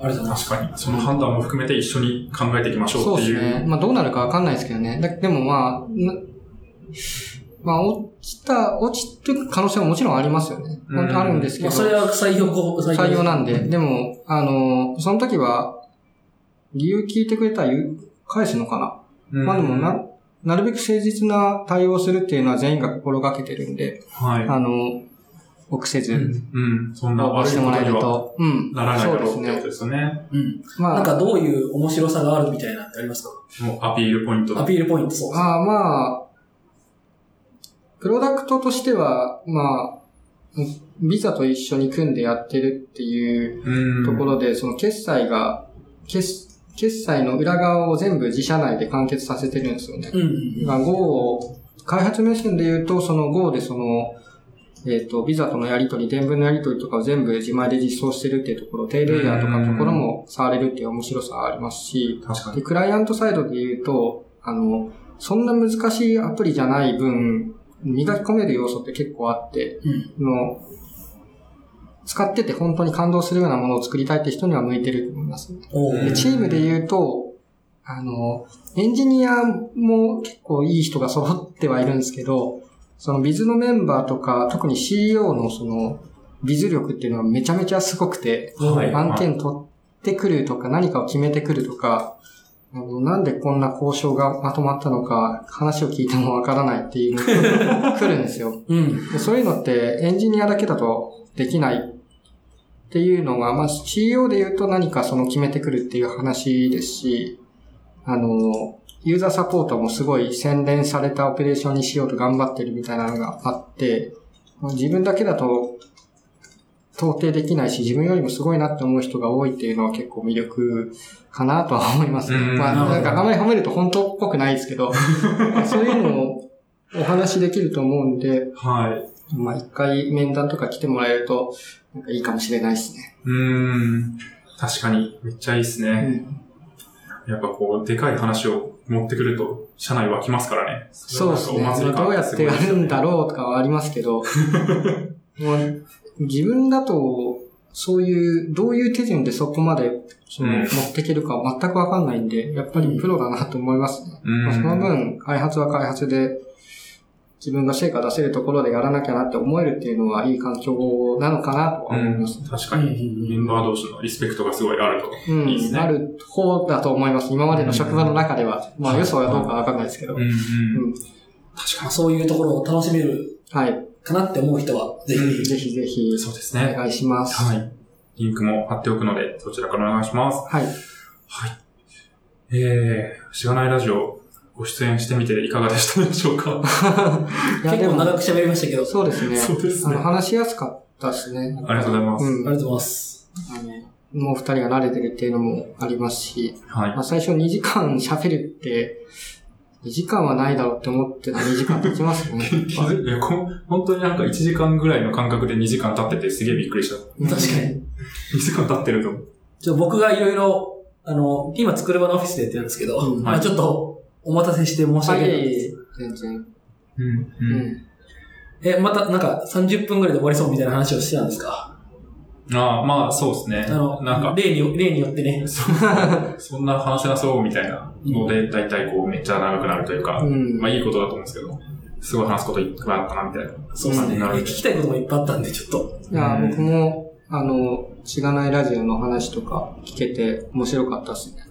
そうですね。特にまあアウトプットの話は結構盛り上がったと思いますし、まあそれぞれ多分違うアウトプットの仕方をしてて、うん。聞いてる人としても、割と、なんかアウトプットどうすればいいかわかんないみたいな人も多いと思うんで、割となんか、面白い話になったんじゃないかなっていういや気はします。だといいですね。まあ、うん自分も本当こういうのポジショントークになるんで、いや、そうですね。もうまあ、そういうフィードバックがはツイートで流れてくると、まあ自分としてはありがたいですけど、い。うん。うん。